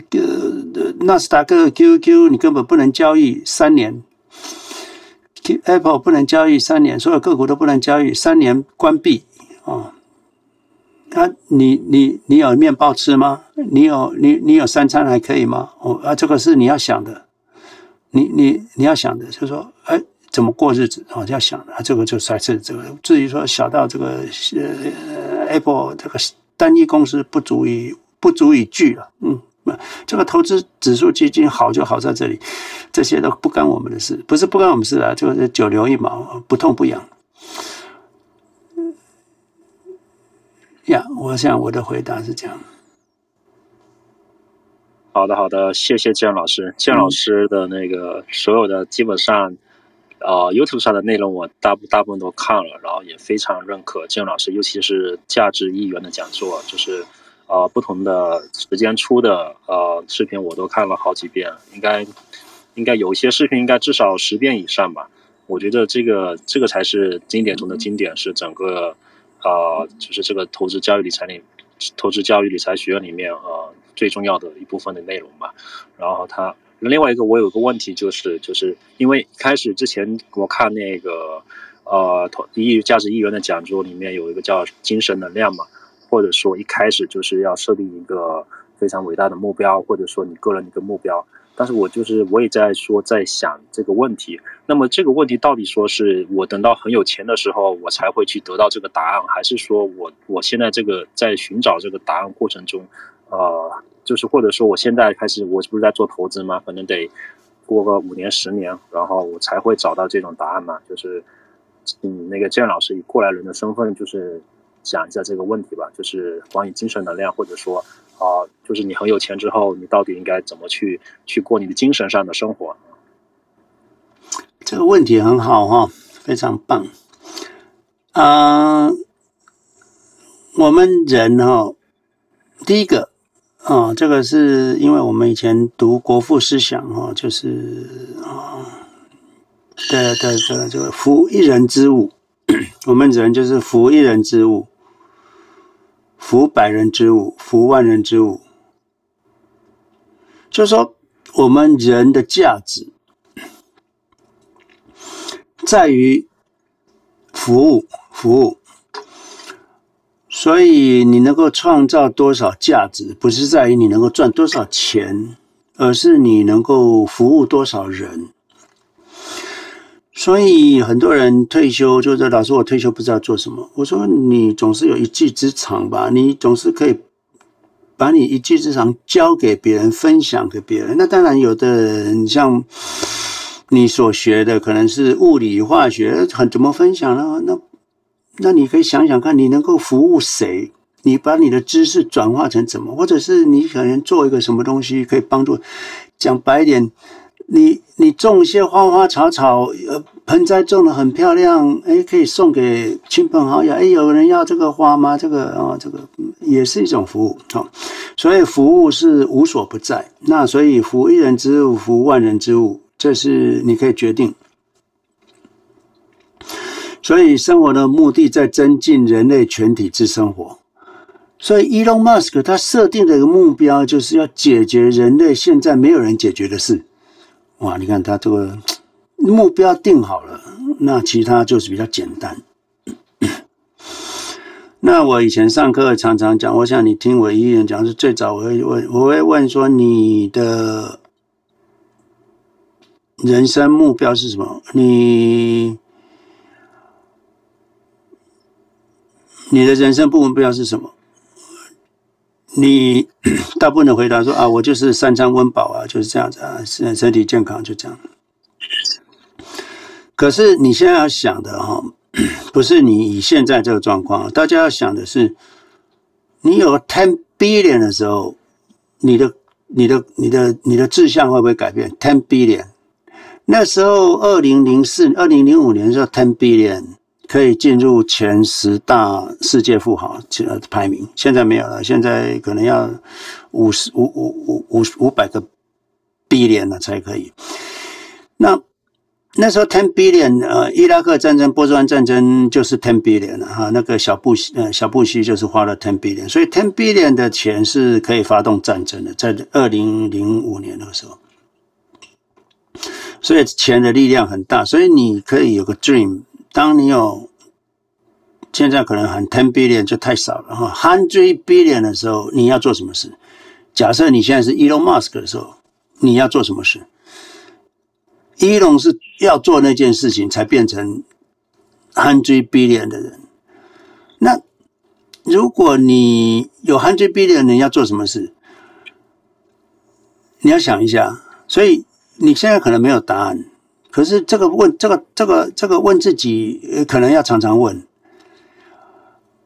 不然你等到你有 hundred billion 的时候，或者是 ten billion 的时候，是 one billion 的时候，你可能会不快乐。哦，啊，所以想了，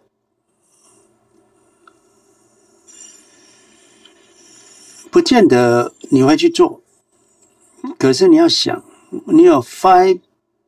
第一年的时候要做什么？那有的人一开始当然会想，那 我要嗯，美国买个房子，台湾买个房子，大陆买个房子，啊、我要去环岛，我就是环游世界。我跟你讲哦，这个东西会让你做一年两年之后，你就很痛苦。有三个房子够你忙了，你环岛坐飞机啊，这个哇，累死了。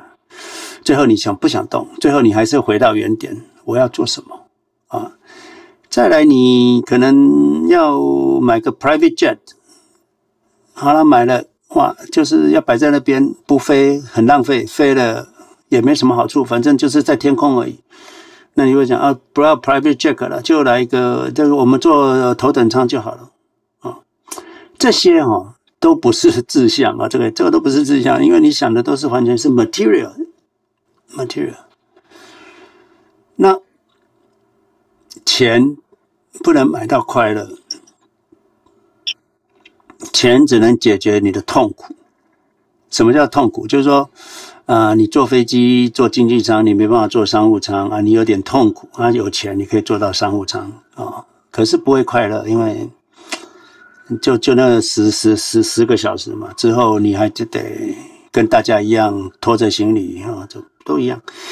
所以钱不会让你快乐，钱只会减少痛苦而已。那怎么样快乐？我们知道就是我思故我在。哲学家的快乐是今现在就死掉就可以，就还是很快乐，因为他已经悟出所有的真理。所以快乐建筑在什么？在思想思考。我思故我在。你不管你有钱没钱，你可可以观察、思考自然界、社会现象、投资理财的哲学、宇宙、生命，任何思考，要像像像像有时候我我我给你们的回答。那之前我都思考过了啊，我都思考过，所以啊，我可以嗯，好像你们觉得嗯，不是思索就讲出来，那个是因为我其实很多事情我都独立思考过了。哦，那你任何事情都可以思考，就会带给你。当你哲学就是你，当你思考一件事情，而且你通了，你就会快乐。好，比如说你思考什么叫做统计，什么叫做概率，什么叫做随机，你能够分辨这三个吗？如果不能分辨，赶快去稍微研读一下。哎，你通了啊！哎，来跟我分享，我们来讨论啊！我觉得很好。对话录啊，哲学的对话录。那所以这个还有一个快乐，就是来建筑在思考。不管你思考的是数学、物理、化学、大自然、亲情、人与人的关系。都会带给你很大的快乐啊！这是个人，就是再来就是服众人之物，这个比较难。所以啊，我是先建议大家先从自己做起，让自己在不必花钱的状况下就很快乐。这个是第一步，一定要达到的，就是说。不是你到了有钱再来达到，你到了有钱你达不到的，因为这个跟有钱没钱没关系。快乐是人权，跟有钱没钱真的没关系。啊，所以随时要练习啊。我是认为从哲学下手。那上个礼拜我们不是有分享快乐嘛？那个文章啊，有几个呃频道圈哦啊，可以去看哦，那里面有很多智慧。啊，你听了一个很有智慧的话，你可以在你心中你会感到快乐。我是觉得快乐要从精神上面来。再来就是很多人为什么赚不到钱，或赚了钱就不见了？因为他精神能量不足，精神能量不足。所以啊，你没有，你有，你你有多大的精神能量，你才能得到多大的财富了。不然，好像很多人得了乐透，为什么都会破产？就是因为他精神能量不足，给他带大的财富，是反而害了他啊！所以啊，大家要在不用靠钱就可以活活出你的人生的时候，那个钱来了才有意义。如果你没办法，你完全都要靠钱，那钱来了是一种灾难啊！这个两个要分清楚，所以。啊、呃，很多人认为说有了钱我可以假设哈，有了钱年轻的时候有钱要买部好车，可是当你到了一个很有钱的状况，其实你不会想要买买东西了哈，因为买得起就好了，不一定要真的去买，所以还会想要买东西买这个买那个的人。要么就他很快就要破产了，不然就是他应该是没什么钱了哈，就是这样子啊啊，对，真正很有钱的人，像巴菲特，他他要买什么？他什么都不买，他顶多就是吃麦当劳、喝可乐，加顶多加一个牛排。巴菲特说：“我跟你们最唯一不一样的时候，是我有个 private jet。那除了这个之外，都跟大家一样。”哦，所以啊、可能不是先考虑有钱的时候要做什么，反正是要考虑你现在怎么让自己快乐。我所以精神上的快乐比赚钱更重要啊、所以大家可能赚钱很简单，所以我常常说我教大家赚钱太简单了啊，就这么简单啊、就是这样子。可是要让大家快乐，反而是呃比较要要练习的，要练习。所以大家开始练习练习以后，从。古人的，还有从现在的人的智慧的语句里面去体会啊，一一花一草木啊，去体会这个花什么时候种会比较漂亮。像我之前几天，我我都之前种那个蒜头啊，种下去，哎，长了很漂亮，之后就哎死掉了。后来我说，哎，怎么这样子？这长得我肥料也够啊，什么都够，水也够，为什么会死掉？后来我季节错了。这个时候季节不是种蒜头的时间，哦啊，我就哎长知识了。那你就会觉得，哎呀，人生又进步了一点。后来就查查一下，哦，蒜头应该在九月、十月才能种啊，不是现在种哦。啊，这个人生的点点滴滴都是智慧了，所以你要去 enjoy 这个，那很多人就经历了，我也没有感觉了啊，就也也也没感觉，因为他没思考啊，思考的经历过的不是重点，你是要思考过的。比如说二零二二年，同样大家都经历过了，你有没有思考过二零二二年你在做什么？那你就很高兴，未来如果发生同样的事，你会做什么？所以我思故我乐啊，我思故我乐，就是你要思考，你就会快乐。所以啊，不用有大伟大志向，先把自己搞得弄得很快乐，天天唱歌，天天快乐啊就好了。这以呃以前朋友，以前朋友跟我在一起，突然之间就听我唱起歌来了，路边的人就 陌生人就就会惊讶一下，我才发现，哎，我在唱歌啊，因为那就是这样，是吧？所以随时可以快乐。呀，我想跟大家分享这样，嘿，呀，龙龙行，哦，感谢这样的啊啊，我可能是最后一位发言，但是我就想占用一下大家时间嘛，嗯、因为我是第一次上 Clubhouse 吧，之前我其实我一直在听卷老师的视频，然后我就觉得就是我只要听就行了，因为我很认可，所以说在投资方面我倒是没有太多的问题，就是。娟老师一直反复重复的那几句话，就是直接就下周一就直接买入长期持有就行了。然后另外一点就是，以前我可能也是不理解嘛，不理解一点就是为什么买入持有长期不卖，那我怎么怎么生活，对吧？就是我我只买不卖，我怎么生活？当然后来慢慢的啊、当然在美国或者在日本啊，像其他国家它的。金融比较发达，你是可以说借钱出来的干嘛？但是在国内可能在中国大陆不是特别方便嘛，它可能融资只能用于就是继续投入再融资，还不能可能抵押出来生活吧。当然这个是未来需要考虑的一个问题，现在肯定有解决的办法啊。那么我就想问一些投资之外的一些问题吧。我觉得，因为我我也听过这样老师说，可能再过几个月就。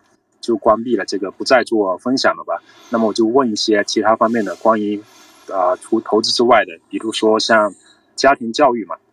家庭教育主要我可能有两个问题，就是第一个问题就是，如果哪一天真的有这么多钱的话，怎么把这个财富传承给下一代？是不是或者说，呃，找一个合适的方法传承给下一代，或者不传承？啊、这个是教育，就是家庭的一个投资理理财教育。然后另外一点就是家庭教育的话。就是现在小孩子竞争压力这么大的话，是说我还是让他快乐为主呢，还是说啊，我告诉他我投资的方法，然后剩下的还是他自己去发展？另外一点，或者说跟其他人一样的去竞争啊，去考去考试啊，就一定要怎样怎样的啊？主要是这两个问题。第一个啊、不用烦恼遗产的问题哈，遗产该缴税缴一缴啊，就就小孩子就接收了，就是这么简单了哈。嗯，不用刻意去避税。那你如果有避税的方法，当然很好，只要合法合规，那就去做。啊、呃，遗产的避税可能就没有那么简单了啊。那可是绝对不要去买保险，很多保险员就会跟你讲，你你买保险都可以不用缴税，那也未必了哈。台湾有最低税负制，保险所得也是最低税负制的，income 要缴税。啊，你宁愿赚到三亿去缴一亿的税，你也不要不想赚只有两千万，那没有用哈。赚越多钱缴税就很光荣，所以我嗯不认为大家需要去担心怎么把遗产转给小孩的问题，很自然哦，该转就转了。那。小孩子当然是快乐最重要啊！快乐，我们不是人生一生一一生追求的就是快乐嘛？你如果说一生追求的是金钱，那你是走错方向了哈！啊，快乐是人权才是唯一的啊！我们人生的目标就是要快乐。OK，这个小孩子一出生就是我我讲的第一性原理，小孩子出生就是哭、吃、笑。哭什么？为了活着。啊，为了能够有东西吃啊，之后就是快乐。所以，我们人生的第一个 principle，出生就是为了快乐着活着，快乐的活着哈，活着很重要，快乐更重要啊，这两个，快乐的活着，你只要所有的决定，你所有的人生的决定就是快乐活着啊啊，活着当然是必然，那快乐就是你唯一要考虑的一个重点，就是这么简单啊，快乐。所以我们要小孩子也要快乐，那当然快乐不是沉浸于，不是沉迷于什么东西啊，物质不是啊，快乐要从精神上，所以你要跟小孩子分享的是精神上的。像我跟跟小孩子在一起吃饭或什么，我分享的就是这个东西啊，快乐还有价值，人生的价值观啊。我很少谈投资啦，就是呃很少，因为投资是如此之简单啊。那你说？嗯、呃，那那就是说，比如说像姜老师，或者说呃，有很多这种，比如说他他有一大笔钱，呃，他如果说你考虑传给，比如说传给小孩是什么角度考虑？不不，如果不不传给他，又什么考虑？因为就很多有句古话叫什么“富不过三代”嘛，就是他小孩子他得钱得的太快了，或者说他没有经过这种嗯所谓的投资，或者说呃这方面价值的培养的话。给这么大笔钱给小孩，会让他变坏吗？就是有没有这方面的考虑呢？给钱会变坏，不给钱也会变坏啊！变坏不是他有没有钱的问题，是本身就坏了哦，所以跟钱没关系。那第一个，你绝对不要让小孩子知道你很有钱。第二个，你要让他知道这个钱不会给他，不一定给他哦，所以他要去工作。像我跟我女儿讲，就是要工作啊，你。我不会说他，他从来没有期望说 我要养他，或者是说他可以呃跟我一样，就是说呃大学毕业就退休。No，他很紧张，爸爸，我大学毕业就要 pay 自己的 bill 了。我说对啊，当然是这样子啊。OK，所以他从来不会 count on me。说有人说你爸爸很有钱，他说那是我爸爸的钱。OK，他小孩子绝对是这种观念。所以小孩子你不能让小孩子说你有认为你的钱就是他的钱。你要让他知道，我的钱不是你的钱，然后这从来从从一开始就是这样子。所以第一个不要把钱先给小孩，那小孩子自己努力工作，自己赚钱，自己存钱，自己投资，他就他就知道怎么管理钱。你再给他多的钱，他还是可以管理啊。所以嗯，你要他让自己长，自己活啊。嗯，不要给他一毛钱，也不是说不要给他一毛钱了，你就呃啊啊帮他一下，偶尔他他这个 luxury 一下，这没有问题啊。跟你出去玩，可以住五星级饭店啊，可以做做做做商务舱啊，可以啊。这可是其他的他自己的活动他自己出啊，不可以啊，就是自己自己活动自己出，我不会帮他出任何。他他要去去哪里 travel 去欧洲玩，那自己想办法自己去。那我不会给他一毛钱，那不然你就不要去，不要因为我呃我不不不不，我不能给他钱去做他的享受 luxury 的事情，没有没有没有啊，所以当他自己长成一棵大树之后，你还担心你的遗产会被他挥霍吗？不会啊，所以反而不是担心遗产要不要给他，是想说，哎，你有没有把他教育成一个呃价值观正确的人，这可能比较重要。哦，如果当他价值观很正确的时候，你遗产给不给他，其实也无所谓了，他自己会比你富有。哦，所以啊，我是觉得培养小孩子的价值观，跟他变成是一个我们讲堂堂正正吧，快乐的小朋友就好了。哎，他剩下的这个物质，他可以管理，因为他精神能量够高，物质他可以管理很大的物质。啊，他没有你的遗产，他自己也会很有钱。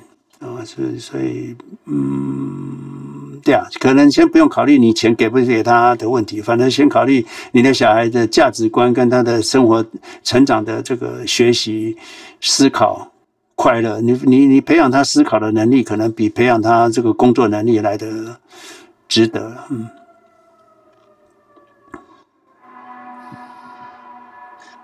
好的，好的，感谢江老师。尤其是说从快乐，然后从精神的角度给小朋友培养，而不是物质的角度。我觉得我又学习到了，就是就是从小就让他建立，就是不仅是我们自己嘛，自己就是从快乐是从精神上去找，然后让小朋友他也是让他的快乐是建立在精神上的。嗯。对，好的好的，那谢谢江老师。对，你要让小孩子学习，我们给他的东西不是他应得的，他要感激，他要感谢。比如说，从小我就给我女儿买 iPad 或者 iPhone，他是抱着感谢的心，而不是说他应得的。哦，这样子就对了，哎。对对对，这个这个角度真的是挺关键。就是我们就是作为父母的话，有时候就觉得好像很很理所当然的，就是给小朋友买玩具啊，或者买书，买他想要的东西，就是没有建立这么一个让他知道这是他应得，或者说他有感激的这种啊、呃、那个产权的意识吧。我觉得今天这个收获又、嗯、又又多了。嗯，谢谢郑老师。对，还有就是家庭里面要有爱。当你有爱的时候，爱小孩子，小孩子不会变坏。可是你都是用否定的、拒绝的、负面的语句对小孩，那小孩肯定变坏。所以你要用爱，要用正向的语句，这很重要。正向的语句，会学会正向的语句啊，就是都是 positive，don't say negative 啊。所以 I never say no to my 小孩，no，我不会啊，我不会 say no。啊，可是我会给他建议讨论，啊，就这样子，嗯，好，谢谢。好的，好的，那好的，你说，谢谢郑老师。啊，我的啊提问到此结束。好，那那我再问一个问题哈。啊哈。那比如说，那您是否遇到就是说小呃，您家的孩子他比如说他想要东西的时候，然后你又说 don't say no，然后这种。不能否定他，那这个是有冲突的吗？还是说你另外一种方式表达，让他知道这个东西他是要不到的，或者说是他啊不属于他的这种？比如说他想要一个新款的手机啊，或者说想要一辆新车的时候，但是你怎么去跟他沟通呢？这方面啊，这个可能我我我也不知道哈。我女儿的手机。有时候用到最后，我说要，呃呃呃，你要不要换一个手机？爸爸，我这手机还可以用，已经用四年了。我说，所以呃，真的不一样。我也不知道是我 lucky 还是怎么样，就是说，啊，哎，我我我我想，反正从小就是他这种，对，从小。我们自己本身大人的用钱的习惯，应该是从这里学到的吧？嗯，好的，好的，好的，好的，好，谢谢郑老师。我今天问题到此结束。嗯、你的、你的、你的问题非常非常值得深思了哈。那。对，呃，我我的小孩子是不是跟人家不一样？还是他从小就因为我们的做法让他学学到的？因为应该是学来的，他不会，他不会自己有这种观念的哈。那当然，我们平常做的环保啦、节省啦、节电啦、省电省水啦啊，这种一直都在做嘛。所以啊、呃，你如果自己都嗯。大手大脚，因为有钱而大手大脚的话，那你可能小孩子就会跟你一样。我我们有钱，可是也没有说哦买一些很浪费的东西啊、呃，不该买的去买，没有啊，就是大部分都是还是过得非常简约的生活，然后所以。小孩子看在眼里，他知道啊，他知道。就你的价，小孩子的价值观就是小孩子一个镜子，所以你看到他，其实你要看自己。如果这小孩子很乖，那你觉得你的人生就是，其实你也是这个样子。那假设这个小孩子很叛逆，那你要反省的不是小孩子，你要反省自己。哦，因为你看到你自己啊，就是这样子，绝对是啊，绝对是。呀，谢谢你的提问哈，好，谢谢。好，谢谢郑老师。然后我也建议其他的呃啊、呃、学员的话，多多问一些那个投资以外的事情，哈哈哈，然后从更从郑老师获取更多的生活的智慧。好，谢谢。好，谢谢。那那看来我们应该可以结束了，今天都好哦。那老师今天还要结尾吗？嗯。那应该不用了，反正我每个月，我我现在还是会用 AI 去，我会把我们过去的资讯浓缩，呃，一两分钟，那那让这个自己他会制片，那一个礼拜播个几篇这样子，大家还是要还是可以去看，因为浓缩一下可以，呃，也是一种 reminding 吧，哦，好，好，就这样。我也觉得这个短短片蛮好玩的。嗯，那今天我们就到这边喽，谢谢大家，然后谢谢大家有趣的提问，我也学蛮多的，很有趣。好，然后我也觉得可以多问一些投资以外的问题，因为我们的投资真的很简单，就是有钱就买，打死不卖就富有。然后祝福大家二零二三年都会有丰收的一年，这样子。谢谢大家啊，大家下个礼拜见，拜拜。谢谢老师。啊，谢谢 moderator，谢谢所有的参与者跟提问者，很高兴，尤其提问的人哈，谢谢你们。